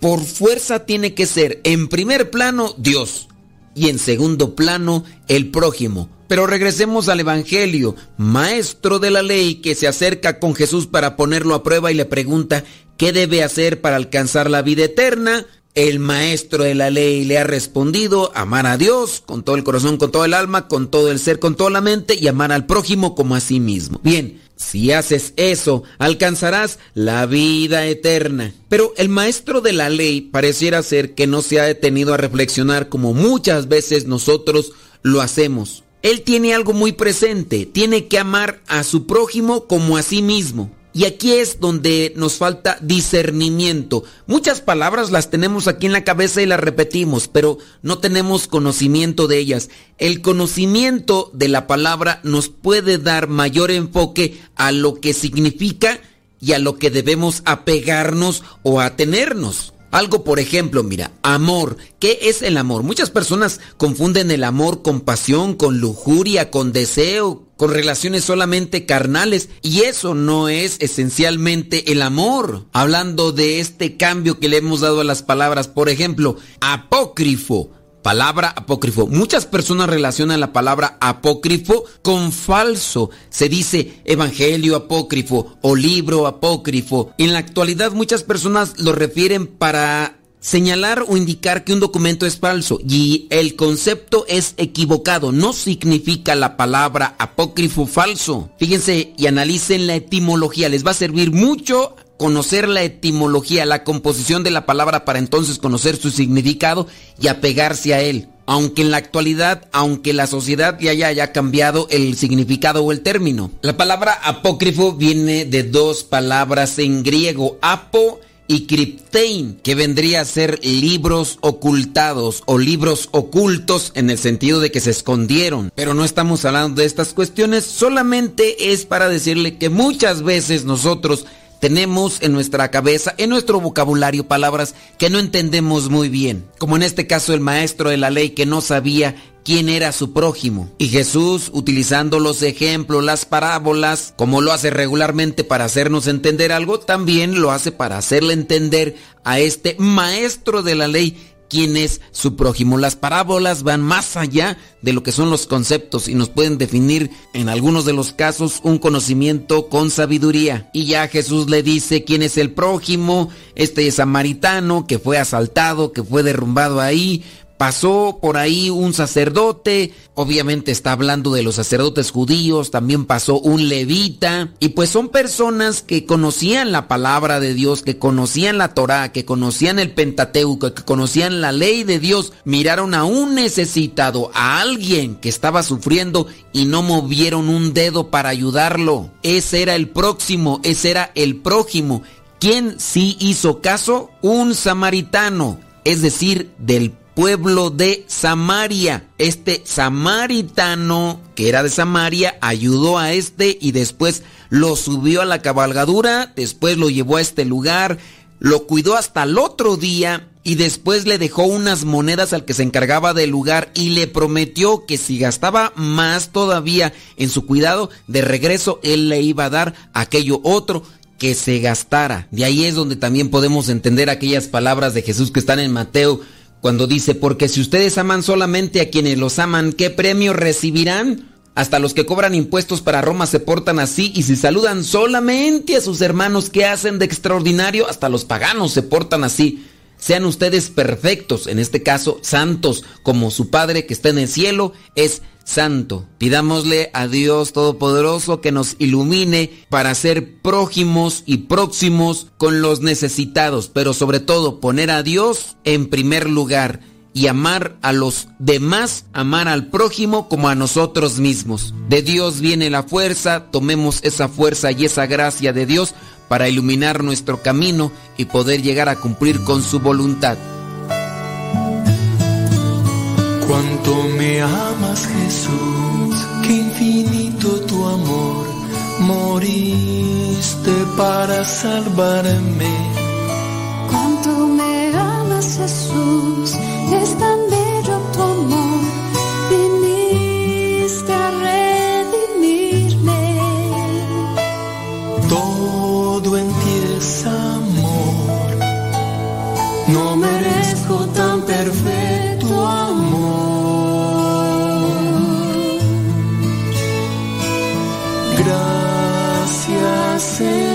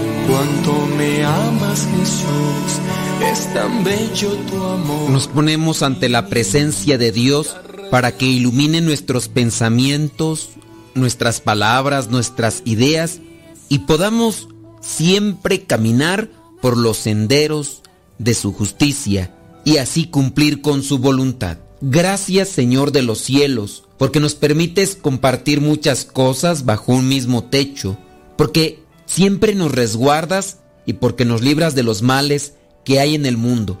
Permite que hoy podamos compartir el pan sobre la mesa, que los alimentos que nos regales ayuden a reponer nuestros cuerpos, que nos sirvan para resistir el día. También te pido por las enfermedades físicas que puedan existir en cada miembro de mi familia, para que seas tú el médico que nos auxilie y nos sane. Haz que podamos sentir tu maravilloso amor y misericordia, Padre eterno. Te pido por todos los que sufren y padecen momentos de infortunio. Derrama tu bendición sobre aquellos familiares que han perdido algún ser querido, algún amigo entrañable, alguien a quien apreciaban mucho. Concédeles fortaleza, concédeles luz, concédeles esperanza, que tu amor cubra las heridas que puedan tener y sana toda esa aflicción que puedan sentir. Muchas personas, Señor, te han olvidado y les cuesta regresar. Ayúdales a encontrar el camino de vuelta a ti, de vuelta a casa. Resguarda mis planes, mis deseos y no permitas que el enemigo pueda tentarme en el camino. Yo creo en ti, mi Dios amoroso, pero aumenta mi fe, dame fortaleza para no caer y que mis pasos sean firmes y seguros para no dudar ni entrar en vacilaciones. Señor, sé mi roca, mi gran fortaleza donde yo pueda refugiarme y estar seguro solo en tu presencia, bendito Señor.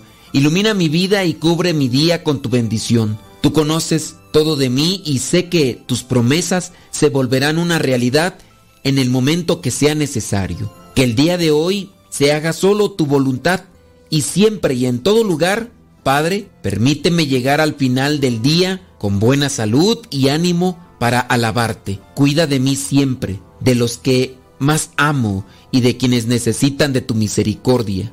Gracias porque mi oración es escuchada y gracias porque inclinas tu oído hacia mis palabras cuando mis labios invocan tu nombre. Sé que tienes muchos mejores planes para mí y yo en este día solo quiero decirte, Señor, que se haga tu voluntad y no la mía. Permíteme mirar al prójimo que camina a mi lado, al prójimo que vive conmigo, al prójimo que trabaja conmigo y permíteme ser siempre caritativo, amable, atento, generoso y humilde. Espíritu Santo, fuente de luz, ilumínanos. Espíritu Santo, fuente de luz, llénanos de tu amor. La bendición de Dios Todopoderoso, Padre, Hijo y Espíritu Santo, descienda sobre cada uno de ustedes y les acompañe siempre. Soy el Padre Modesto Lule, de los misioneros servidores de la palabra. Vayamos a vivir el Evangelio. Lámpara es tu palabra para mis pasos, luz mi sendero. Tu palabra para mis pasos,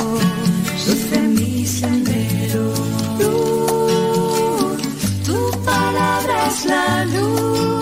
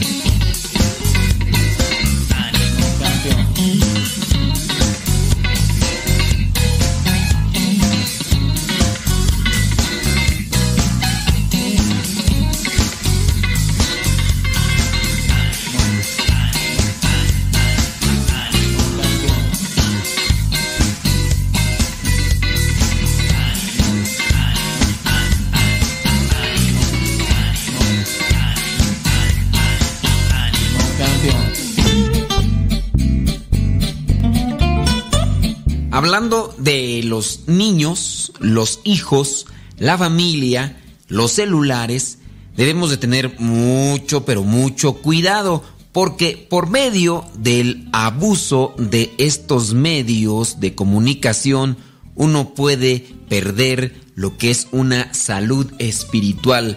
En lo que se refiere a la tecnología, y en este caso hablando de los adolescentes, normalmente las cosas más peligrosas que vienen a la mente son lo que le llaman el sexting. ¿Qué es el sexting? El sexting es mandarse imágenes de tono sexual con los contactos que se tienen. Otra de las cosas que son graves dentro de lo que es la tecnología y los adolescentes es el peligro de los depredadores online y lo que es el ciberabuso. Hay muchas personas que se esconden detrás de perfiles que aparentan ser también adolescentes para encontrar una manera de engañarlos, pero también está el ciberabuso. Hay un cierto tipo de bullying cibernético en el cual se ofende o se denigra a la persona. Todos son tremendamente dañinos y los papás deberían de conocer más sobre estas circunstancias o estas cosas o estos peligros para evitarlos, porque está bien que hay papás que dicen que no se quieren meter con la tecnología, pero por medio de la tecnología la familia puede salir afectada de una o de otra manera. Sin embargo, también deben de tener que hay otros peligros muy sutiles, cotidianos en las redes sociales que son desconocidos. Y si en su caso los papás no están adentrados a la tecnología, los van a ignorar o en su casa a minimizar. Necesitamos pues tener un conocimiento y ayudar a los adolescentes a establecer límites adecuados para que estén a salvo. Vamos a mencionar algunos puntos. Por ejemplo, las fotos de fiestas. Ir de fiesta ya tiene bastante riesgo en sí, y más si son adolescentes. Hay muchos casos graves que no vale ahorita comentarlos, pero se han dado incluso hasta asesinatos. Pero otra cosa es republicar tus actividades, especialmente las ilegales, para que las vean tus amigos, algunos familiares, algunos enemigos y futuros contratantes. Los adolescentes en ocasiones no piensan, no razonan, no son conscientes, en muchos de los casos hasta que no reciben un llamado de atención. Pero hay tres preguntas que plantearles a los chamacos antes de que publiquen algo para hacerles conciencia. Preguntarles, ¿te sentirías cómodo si tu futuro jefe o director de tu escuela mirara esto? También puedes preguntarle, ¿te parece bien que tu abuelita o tu abuelito vea esto? También puedes preguntarle, puede usarlo contra ti alguien que esté en tu contra, ya que en muchos de los casos las personas publican para llamar la atención y sobresalir de una situación diferente a la de los demás. En muchos de los casos, presunción, vanidad, egoísmo, orgullo. Otro de los peligros que se pueden dar al publicar cosas en las redes sociales es compararse es difícil en nuestro tiempo no comparar nuestras actividades con las de otros cuando los demás todo publican, donde comen, donde duermen, donde descansan, todo. Para un adolescente, las redes sociales rápidamente se convierten en un espectáculo, un lugar para que parezca que tu vida es más emocionante que la de otros. E incluso aquellos que se dedican a estar blogueando todo lo que hacen, llegan a decir, pues el día de hoy mi vida no tuvo nada de interesante, pero lo voy a grabar. Entonces, cuando ven esto de publicar cosas más emocionantes, lo que están queriendo hacer es construir una imagen que no son. Van a ciertos lugares o hacen cosas, hablando de los famosos retos, retos que se ponen entre los jóvenes o entre los que van publicando en videos para poder ganar vistas y ser más populares, compararse con otros. El problema de esto es que alimentan lo que es el egoísmo. Algunos le llegan a decir que alimentan el embellecer, que es una forma muy sutil pero poderosa de mentir. Embellecen, solamente es la carátula. Tengan mucho pero mucho cuidado y traten de hacer conciencia a sus chamacos que no vale la pena andarse comparando con algunos otros que son populares y que a su vez están solamente grabándose para dar a conocer algo que muchas de las veces no lo son. Cuando mentimos, se debilita nuestro verdadero sentido de identidad y pertenencia. Esas son las dos cosas más importantes que los adolescentes están desarrollando, lo que es la identidad y la pertenencia, porque ustedes recordarán, los que ya no son adolescentes, que en la etapa de la adolescencia uno está buscando a alguien a quien seguir, a quien imitar o a quien figurarse. Y por eso es que ahí andamos en la búsqueda de identidad o de alguna figura. Al enfocarse en alguien, puede uno crear una fantasía en vez de asumir lo que es el verdadero ser. Y cuando uno se esfuerza más por imitar a otra persona, por lo que hace, por lo que vemos, se debilita la madurez. La persona no está siendo madura porque no está asumiendo lo que es en realidad. Entonces hay un peligro cuando los adolescentes agarran las redes sociales y comienzan a compararse. Otro de los peligros es la vestimenta sobresexualizada. Los adolescentes, especialmente las chicas, enseguida descubren que su sexualidad recién descubierta puede usarse para lograr atención e incluso para manipular. En este caso, las redes sociales dan una mayor audiencia a ambas cosas. Cuando las muchachitas comienzan a exponerse, les da la sensación de tener poder, pero sin la madurez para autorregularse, pueden caer en muchos peligros. Otra de las cosas que también puede ser un peligro es querer llegar a hacer un video viral. Ya no foto, un video. Aunque también se puede en el caso de las fotografías hacerlas viral. Pero muchos adolescentes quieren ser la nueva sensación del Internet.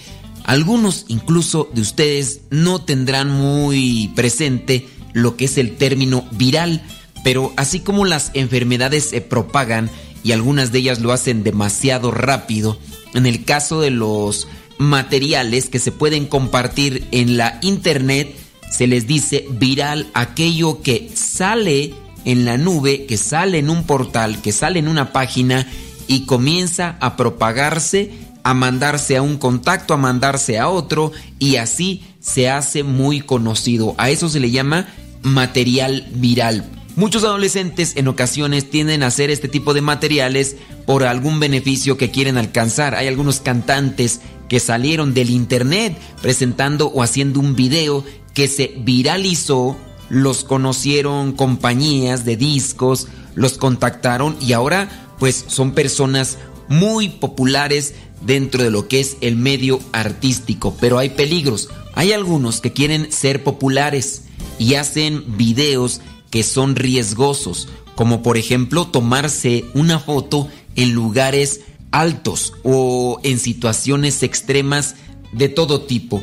Así que tienen que estar atentos de las ideas y objetivos o planes o proyectos que tienen sus hijos con respecto a las redes sociales. Número 5, y terminaríamos con esto, humillar a otros públicamente. Esa es otra de las cosas por las cuales los adolescentes tienden a querer ser populares, a hacer bromas bastante pesadas y en ocasiones pueden ser lamentables. Pongan pues atención de lo que hacen sus jóvenes cuando se están grabando en video o están queriendo hacer algo para subirlo, publicarlo. Puede ser que sus intenciones sean estas y que quizá a lo mejor no es como en el caso del sexting o en el caso de estar publicando imágenes para conquistar a otra persona y puedan caer en las redes de los depravadores sexuales que se esconden en el Internet. Un simple error, un lapsus en un juicio moral rápidamente pueden convertirse en una vida arruinada. Si los papás no tienen mucho conocimiento de esto, más vale que se dediquen a conocer para que eviten problemas familiares y no se afecte lo que es esa salud espiritual que todos debemos de cuidar.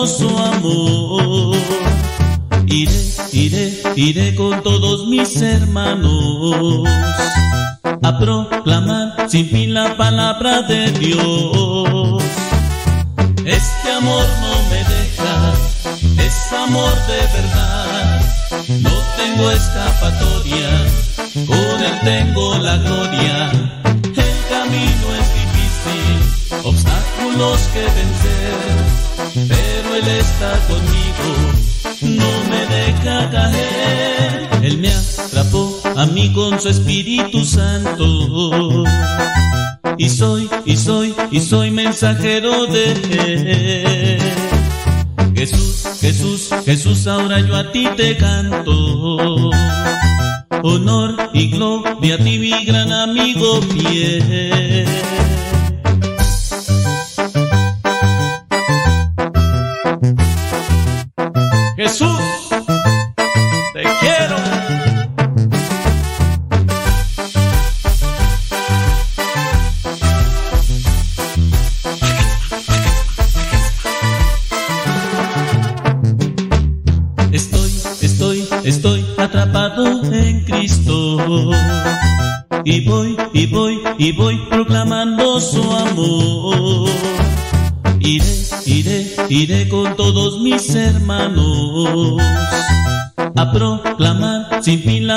De Dios. Este amor no me deja, es amor de verdad. No tengo escapatoria, con él tengo la gloria. El camino es difícil, obstáculos que vencer, pero él está conmigo, no me deja caer. Él me atrapó a mí con su Espíritu Santo. Y soy, y soy, y soy mensajero de él. Jesús, Jesús, Jesús, ahora yo a ti te canto. Honor y gloria a ti, mi gran amigo fiel.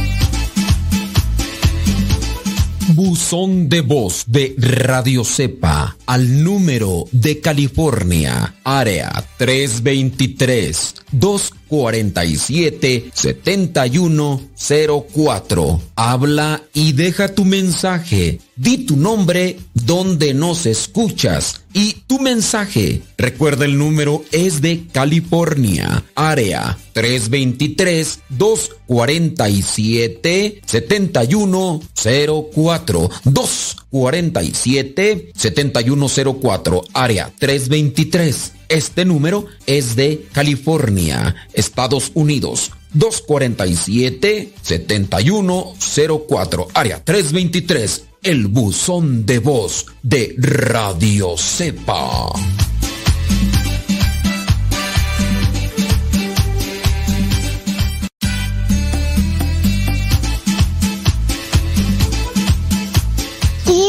Modesto, ¿te puedo ver un día que venga? Sí, mira, es que mira, yo tengo muchas pinturas y me maquillo, pero mi abuelita no me lee. Y yo tengo una bici y yo tengo muchos juguetes. ¿Qué te parece, tío Modesto? Te mando saludos muchos.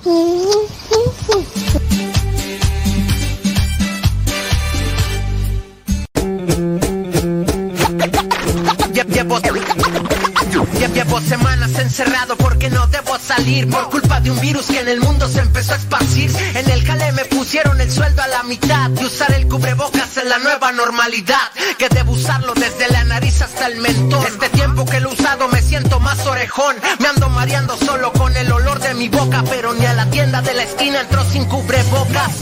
Acordarme de usarlo es todo un lío. Según son desechables y tengo un mes con el mío, ya lo traigo todo puerco, lo traigo bien arrugado por las veces en que se me ha caído y lo he pisado. Los revendedores se han pasado de lanza, los venden 10 veces más caros y nomás no alcanza. Si de por sí la quincena tengo a la micha, todo este mes solo he comido huevo con salchicha.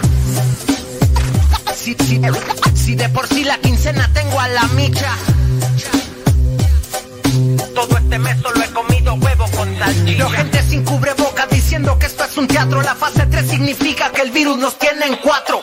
Suben los precios aunque no haya dinero. Por eso muchos hacen su cubrebocas casero. A la raza le vale que la gente se ría de ella. Se hacen su mascarilla con un trozo de botella. La cáscara de un coco, un pedazo de calzón. Un trozo de cebolla, una hoja de tamal. Cubrebocas raro siempre vas a ver. Y aunque te suda el bigote lo tienes que utilizar. Porque del coronavirus te puedes contagiar. Y aunque te saque espinillas ese lazo, debes usarlo o te carga el payaso. Payaso, payaso, payaso. Y, aunque te saque espinillas lazo, de- de- de- debes usarlo o te carga el payaso. Cubreboca. Vi- Virus, vi- virus.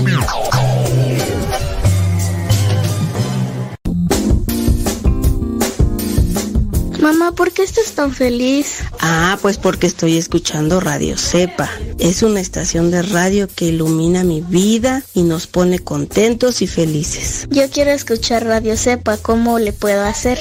Ah, pues mira, ahí en tu celular le pones en la Play Store, descargas esa aplicación de Radio Cepa, ahí lo vas a escuchar.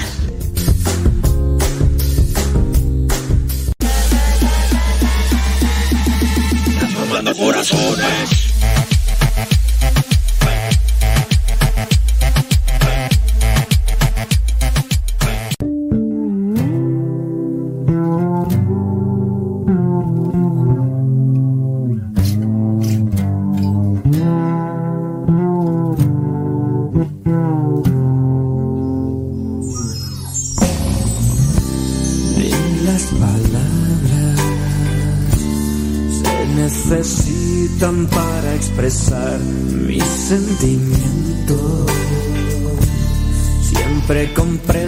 Con tu inmensidad, mis ojos muestran todas las veces que me haces soñar en una tierra en la que todos vivamos en paz. Tú eres mi luz, tu calor puedo sentir,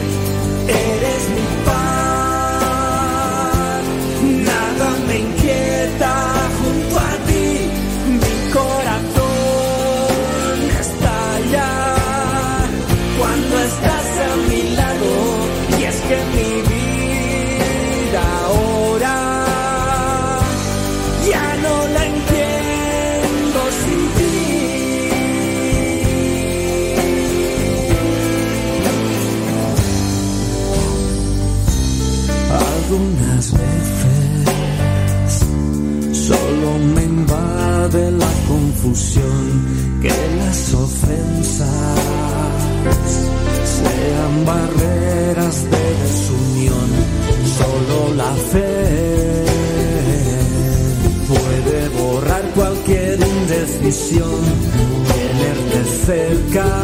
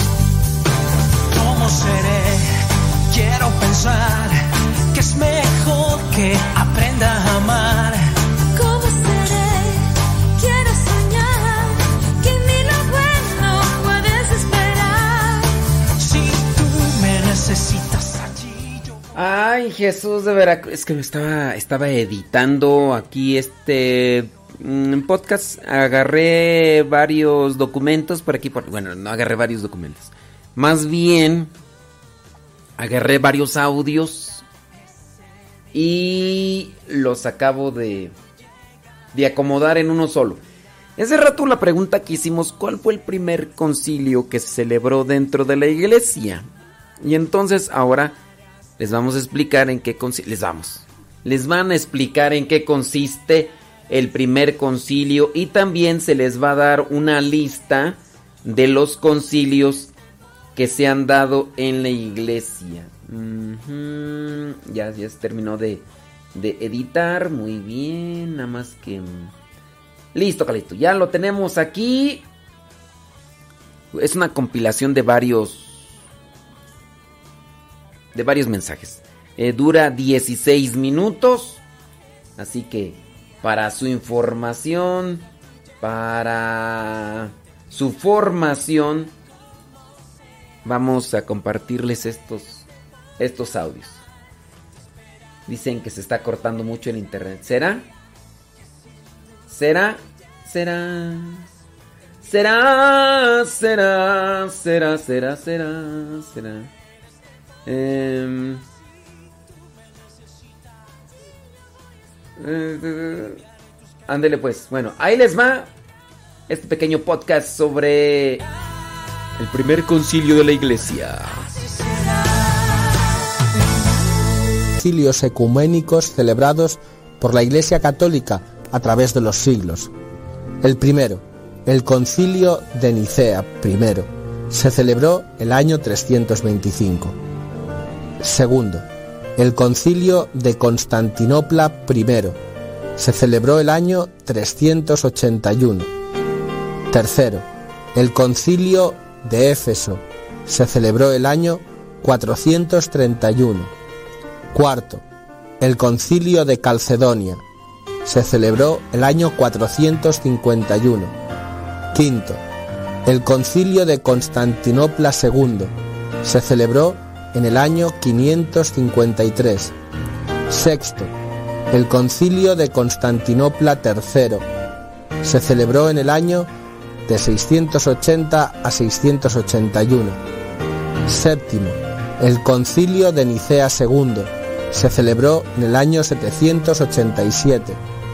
Octavo, el concilio de Constantinopla IV, se celebró del año 869 al 70.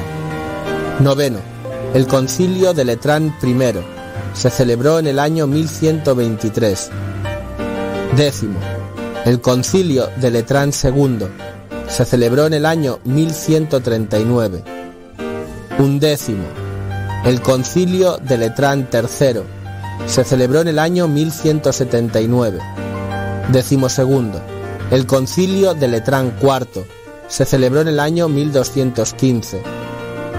Decimotercero, el Concilio de León I, se celebró en el año 1245. Decimocuarto, el Concilio de León II, se celebró en el año 1274. Decimoquinto, el Concilio de Viena, Francia, se celebró en el año 1311 a 1312. Decimosexto, el Concilio de Constanza, se celebró del año 1414 al 18. Decimoséptimo, el Concilio de Ferrara Florencia, se celebró de 1438 al 45. Décimo octavo, el concilio de Letrán V se celebró del año 1512 al 17. Décimo noveno, el concilio de Trento se celebró de 1545 al 63. Vigésimo, el concilio Vaticano I se celebró de 1869 al 70. Vigésimo primero, el Concilio Vaticano II se celebró del año 1962 a 1965. Y hasta aquí el listado de los 21 concilios ecuménicos celebrados por la Iglesia Católica. Y para muchos este es el centro de Hechos de los Apóstoles. No únicamente porque está en el corazón del libro, en el medio, sino porque simboliza ya la cumbre de la estructura organizacional de la iglesia y a partir de ahí se ponen las bases muy claras de lo que va a ser la estructura y de cómo se van a tomar las decisiones. Parece que con toda razón y de una manera muy madura y profesional, San Lucas nos va poniendo en el principio cómo la iglesia nace. Los apóstoles se reúnen el día de Pentecostés, cómo predica Pedro al principio ahí en Jerusalén. Luego viene las misiones después de la persecución, cómo estas eh, de la muerte de Esteban, cómo salen las primeras misiones a todas las provincias de Palestina. Y después viene la misión de Bernabé y Pablo, que empiezan a extender a los gentiles. Bien, ahorita vamos a ver este pequeño capítulo que para muchos ya es el corazón. Porque si bien es cierto, desde el principio de la iglesia de Jerusalén, cómo se nombran a los diáconos, cómo estos al salir se empiezan a nombrar a presbíteros en cada región, cómo empezamos a ver una estructura entre apóstoles, presbíteros, diáconos, eh, profetas, maestros. Eh, hay toda una estructura. Cómo iba, cómo San Pablo iba formando cada comunidad. Pero hacía falta ¿Qué sucede cuando las comunidades empiezan a desarrollar pensamientos diferentes? Cuando la iglesia de Antioquía piensa diferente que la iglesia de Jerusalén y que la iglesia y cada una, ¿quién, quién, cómo los van a organizar? ¿Quién, quién va a ser? ¿Quién una todas estas pequeños grupitos en una sola iglesia? Por eso este capítulo de este concilio, que aparentemente era algo para algunos muy superficial, porque era la circuncisión. No se estaba hablando de ningún dogma mariano, ni de ninguna norma litúrgica trascendental o ordenación. No, se estaba hablando de la circuncisión, que era algo demasiado superficial, de manera vista así, de manera superficial. Pero también vimos que tenía muchas consecuencias el, el que si se aceptaba o no la circuncisión, porque eso implicaba toda una lectura de aplicación del Antiguo Testamento, de la ley de Moisés, al día de hoy. Y es precisamente este concilio quien deja muy claro ver que el único quien puede interpretar y aplicar no son las iglesias locales, sino los apóstoles reunidos en concilio. Y vimos nuevamente la figura de Pedro como él es quien toma la decisión y, da su enseñanza, predica desde su experiencia. Entonces, poniendo en contexto, hay una controversia en Antioquía. Se les está pidiendo a los hermanos que no eran judíos que se circuncidaran. Cosa que Pablo dice, eso no es correcto, ¿verdad? No hay que limitar al Espíritu Santo porque están tentando a Dios. Y eh, se decide llevar a Jerusalén y en Jerusalén también hay otra confrontación. El problema de una comunidad aislada, de un grupito aislado, va a afectar a toda la iglesia. Entonces se tienen que reunir para poder ayudar ese problema que a lo mejor alguien diría, pero ese es problema de Antioquía. Todos los demás estamos muy bien. No, es que lo que le sucede a un hermano le sucede a toda la iglesia. Entonces se reúnen y ahí se pone de claro que se escucha a todas las opiniones. Después de que se escuchó todo, Pedro da su enseñanza. Y es importante porque en ese momento, a pesar de que Pablo es una gran figura que va a empezar a, a figurar en este tiempo, como un predicador, como un misionero, quien toma la decisión es Pedro, no Pablo. Es Pedro quien habla. E incluso después de que Pedro habla, Bernabé y Pablo toman la palabra, pero no se escribe qué es lo que ellos dicen. Solamente dice que contaron lo que Dios hacía a través de ellos con los gentiles. No, no tenemos un registro de lo que Pablo decía en aquí, ¿verdad? Porque la, la idea es subrayar la autoridad de Pedro. Porque si nosotros queremos unidad, tenemos que estar unidos a la autoridad. Ahora, después de que Pedro habla, de que habla Bernabé, de que habla Pablo, es cuando Santiago toma la palabra. ¿Verdad? Pudiéramos decir que a lo mejor Santiago sería como el, el secretario, pero lo que Santiago hizo, hizo también fue muy importante, porque hasta ahorita Pedro, Bernabé y Pablo hablaban de sus testimonios. Es Santiago quien, diciendo que lo que Pedro había dicho era correcto, le da una base bíblica. Y es el que dice además de que se tiene que escribir una carta para que quede asentado cuál fue la decisión. Ahora, la forma en como la carta está escrita es que nosotros, dice la carta, nosotros y el Espíritu Santo. Es decir, que no bastara solamente decir el Espíritu Santo, que no bastara que el Espíritu Santo se les revelara a aquellos, así como se les reveló a Felipe cuando fue a bautizar, a, predicar y a bautizar al eunuco, que no podía el Espíritu Santo revelárseles a los de Antioquía, así como se le reveló a Pedro cuando fue a la casa de Cornelio. La respuesta es eh, no.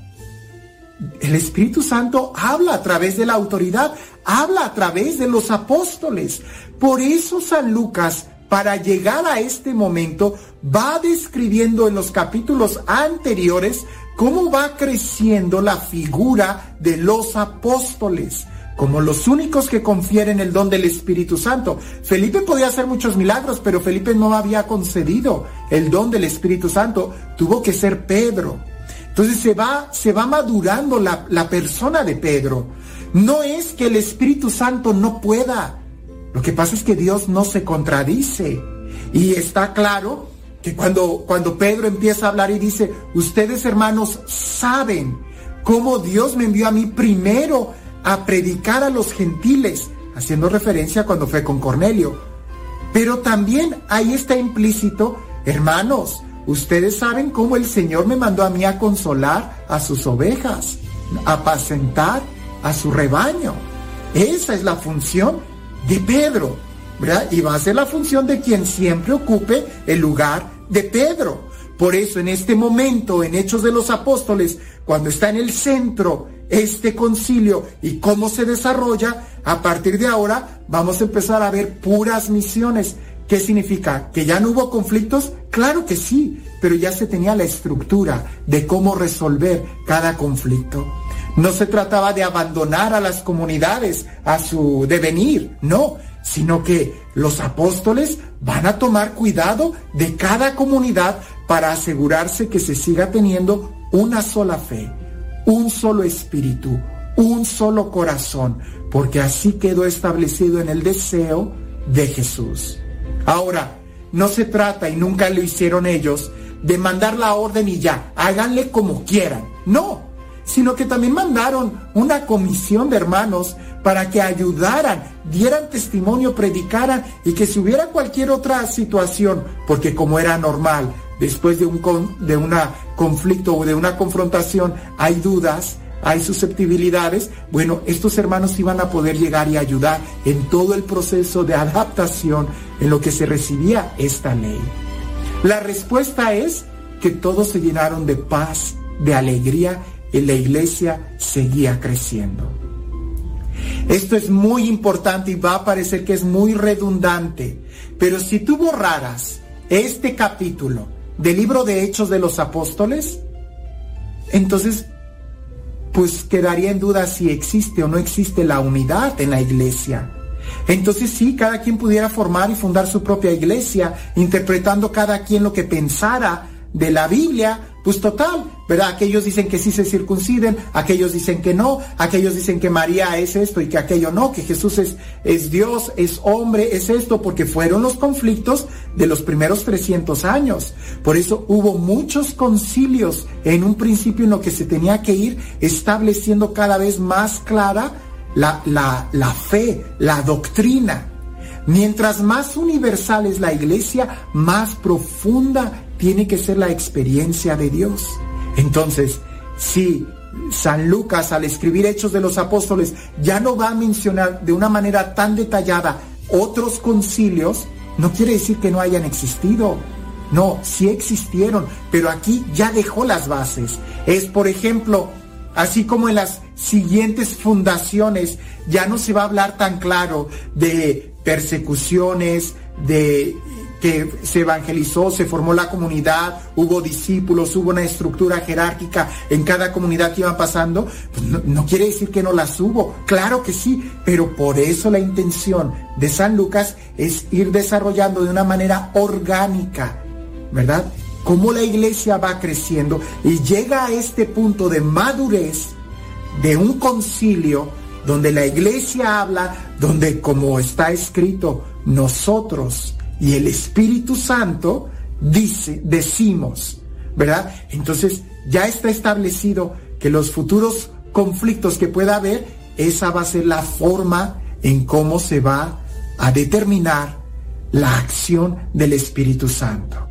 Alguien pudiera decir, pues es que a mí el Espíritu Santo me dijo, pues si así te habló, ponlo en duda, porque la, la, la, iglesia lo tiene que confirmar. Pero es que a Pedro así le hablaba, mm, sí, pero date cuenta en qué contexto se está poniendo esas revelaciones. Es que Pablo dice, sí, pero tienes que ver todo el contexto en cómo Pablo llegó a esa afirmación de que el Espíritu Santo dice. ¿Qué significa para San Pablo que el Espíritu Santo dice, que el Espíritu Santo me envió? Significa que la iglesia lo confirmó. Si no, ponlo en duda. Entonces, aquí hemos visto el concilio de Jerusalén y en este concilio se abren, se abren las puertas de par en par para la conversión de todos los gentiles. Sobre este contexto de lo que es el concilio. No, no, no son, no son decisiones como políticos.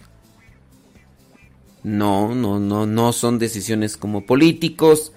Yo espero que les haya servido para aclarar esta situación un poco y también pues tener cuidado, ¿verdad? Con lo que una veces piensa o cree que es y, y darlo como por sentado o darlo como por... Porque así es, ¿no? Porque así es, ¿sí, no? Oye, al parecer pasó algo con, con Facebook, ¿no? Y con Instagram. Creo que por ahí hubo creo, un, un problema.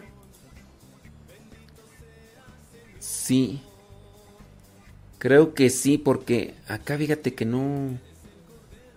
Pues quién sabe por qué no, no, me, no me aparece. Algo pasó. Algo pasó. En este momento no tienes conexión. ¿No tengo conexión a qué? Internet. No, creo que, creo que el Facebook tiene problemillas, ¿no? ¿O no? Sí, creo que sí. Sí, pero sí, sí tenga mucho cuidado con lo que a veces uno presupone y lo da por hecho. ¿verdad? Más vale esperar un poquito y antes de forjar, escribir o, o emitir, no, omitir, emitir una opinión, mejor esperarse poquito porque, pues sí, hab- hablar es fácil, pero las consecuencias de eso también están. Sí creo que sí hay un error en el... Nada más los de YouTube pueden escribir, creo. Bueno, ahora vámonos con lo de la... Y ese rato también les pregunté de, que- de la transustanciación. Transustanciación. ¿Qué es la trans- transustanciación? Por ahí encontré un clip de audio de el doctor Ricardo Castañón Gómez. El doctor Ricardo Castañón Gómez, un ateo eh, científico convertido. Y él explica en una forma, pues, en su experiencia y lo que él ha investigado sobre el milagro de la transustanciación. ¿Qué es el milagro de la transustanciación? En que las especies del pan y el vino ya no son pan y vino, es cuerpo y sangre de Cristo. Ese es el milagro de la transustanciación. Sí, hay un problema ahí en el Facebook y también en el Instagram. En los dos hay problemas y sin duda, bueno, puede ser que si hay problema en Facebook y si hay problema en el Instagram, puede ser que también haya un problema en el WhatsApp. Como están conectados, ¿sí? Ahí les va lo que dice el doctor Ricardo Castañón Gómez. Que les invito también para que lo busquen ahí en el YouTube. Sus conferencias son muy extensas, son muy técnicas, pero sin duda tienen mucho fundamento. Tienen mucho fundamento. Eh, habla de muchos temas y puede servir, puede ayudar para iluminarse más en la fe.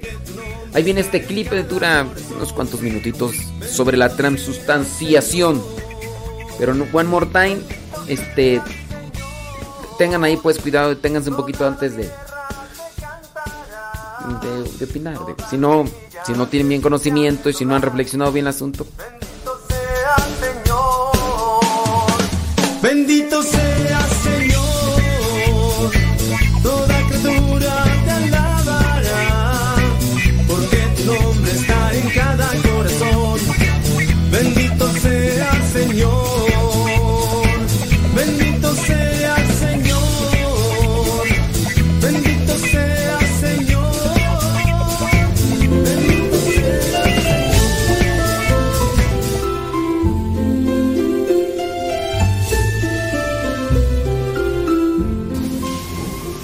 Cuando yo empecé a trabajar estos temas y me introduje para conocer los documentos que afortunadamente están a nuestro alcance del concilio de Trento, donde se presentaba como dogma la transustanciación.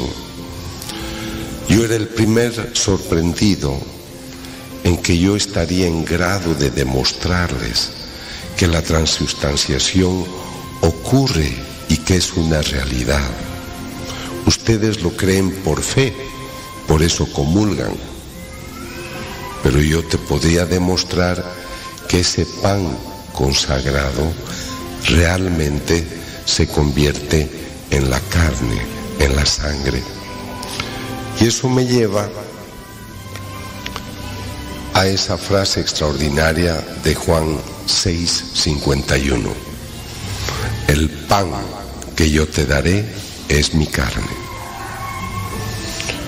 Cuando yo hablo a los no creyentes, me alegra decirles, el Dios del que yo te hablo no es un Dios inventado por la literatura, no es como Zeus, no es como el Olimpio, Olimpo griego o romano o egipcio. Este, este Dios del que te hablo es el que ha hecho todo. Y ustedes como católicos creyentes, que ciertamente no les faltará una preocupación, un deseo, a veces nos sentimos abandonados, nos sentimos desesperados, Es muy importante entender a un Dios vivo, persona. ¿Cómo me va a decir una persona católica, estoy desesperada que estoy pensando matarme? Y soy muy católica. Entiendo que tienes tus angustias y tus preocupaciones, pero ¿por qué no vas a reclinar tu, tu cabeza al corazón de Jesús o de su madre? Porque son personas que están muy atentas a las solicitudes de sus hijos, porque son buenos padres. Solamente que tú no estás convencido de que eso es una realidad. El Cristo presente en la Eucaristía es el mismo Cristo que la Virgen concibió. No es otro. Es el mismo que caminó con sus apóstoles, que murió, resucitó y está sentado a la derecha del Padre. Yo cuando miro el cielo o leo libros de literatura o de astronomía, me fascina recordar los textos bíblicos de la creación y saber que ese Dios todopoderoso, esa familia divina que nos han presentado todo a nuestro alrededor, están con nosotros y su Hijo se ha hecho carne y está en cada sagrario. Y si está el Hijo en el sagrario, está el Padre y está el Espíritu Santo.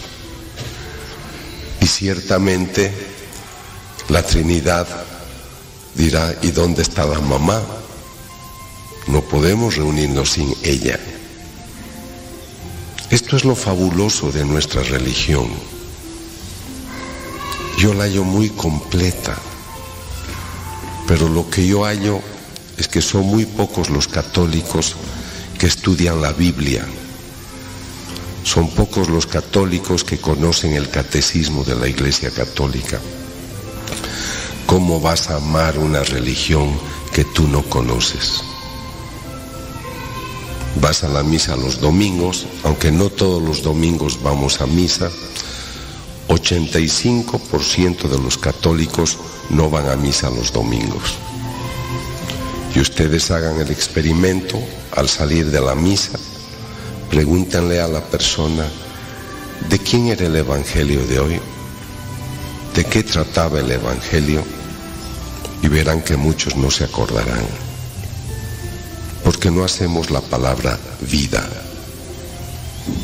Entonces yo les decía, no quisiera que se queden con el hecho extraordinario de que yo les presente las evidencias de la presencia real de Cristo en la Eucaristía, sino quisiera que descubran a través de esa manifestación tan amorosa a la persona de Cristo.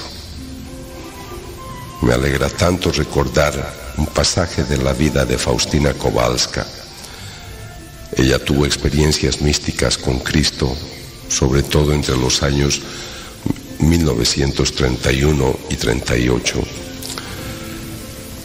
Ella tocaba la puerta del tabernáculo y le decía, Señor, ¿estás ahí? Y él le decía, sí, Faustina, ¿qué deseas? Hay muchos testimonios de este Cristo vivo. Este Cristo que piensa, habla, escucha, que ciertamente cuando tú vas a dialogar con Él ante el tabernáculo, Él te escucha, Él te ve, Él sabe lo que tú deseas. Y por eso creo que es muy importante entender que Él se manifiesta para decirme, para decirnos lo que yo les he prometido es verdad. Esto es mi cuerpo, esto es mi sangre, aquí estoy yo todo entero. Nuestra doctrina enseña que la Eucaristía es el centro y culmen de la vida cristiana.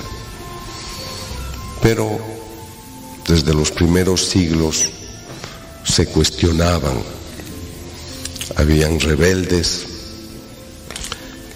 Les hablo del primer, segundo siglo de la vida cristiana, perseguían a los cristianos porque decían que en el pan consagrado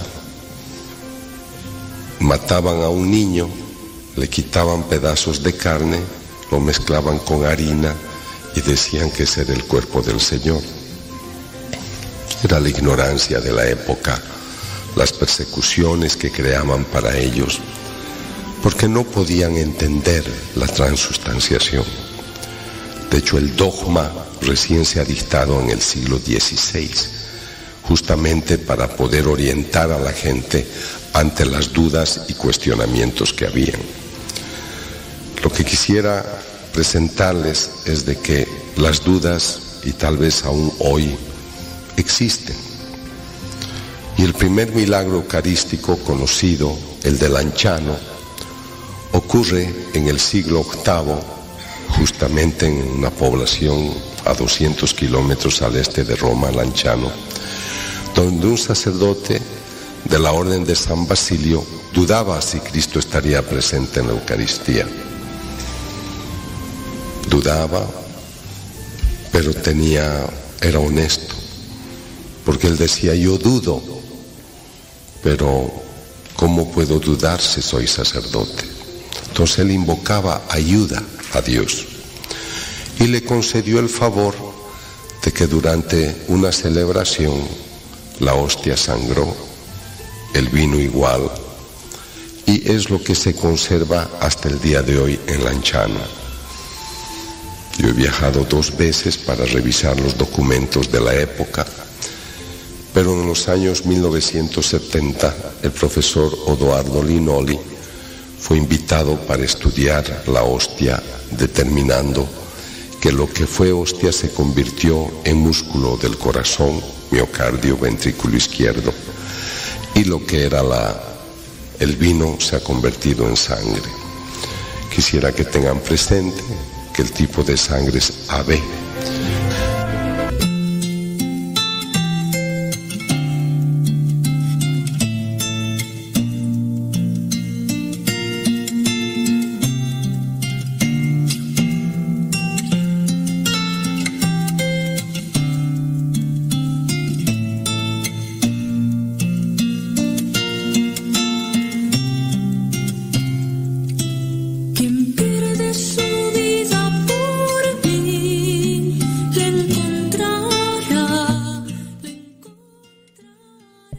Huracanados. Este. mm,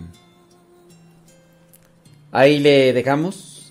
Eh, Le vamos a cortar al Facebook. Bueno, ya el Facebook ya se cortó, ¿no? Sí, ya. No sé si ya se recuperó, no sé. Sorry, something went wrong. We are working on it. We'll get it fixed as soon as we can. Go back. Eso dice Facebook, marca error y tal demás. Bueno, como quiera cortamos ya. Como quiera cortamos ya. em, que como que tú, cómo encuentro esa conferencia. No sé cuál es la conferencia. Es que tiene varias conferencias y esta, este es un clip solamente. No es una conferencia completa, este es solamente un clip. Pero búsquenlas así. Doctor Ricardo Castañón Gómez. Es científico, es neurólogo, es psicólogo, es no sé qué tantas cosas más. Es muy técnico, no es para todos los públicos. Mucha gente se queda estasiada escuchándolo, no le entiende, pero les gusta.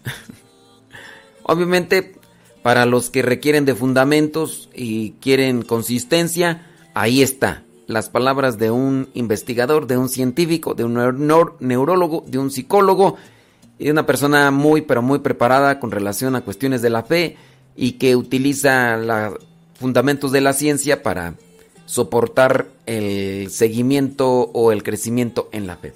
Búsquenlos así, búsquenlos así los videos. Doctor Ricardo Castañón Gómez. Doctor Ricardo Castañón Gómez. Búsquenlos y pues bueno. Échense todas las conferencias si es que aguantan porque...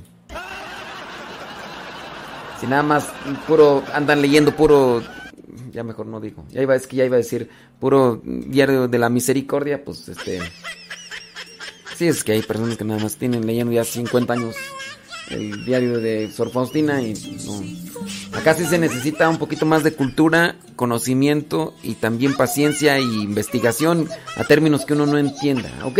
Porque si no, pura, puro diario de Sor Faustina, pues nomás. Al rato nos vemos, que Dios les bendiga y gracias. Bye, sayonara, arrivederci, bye.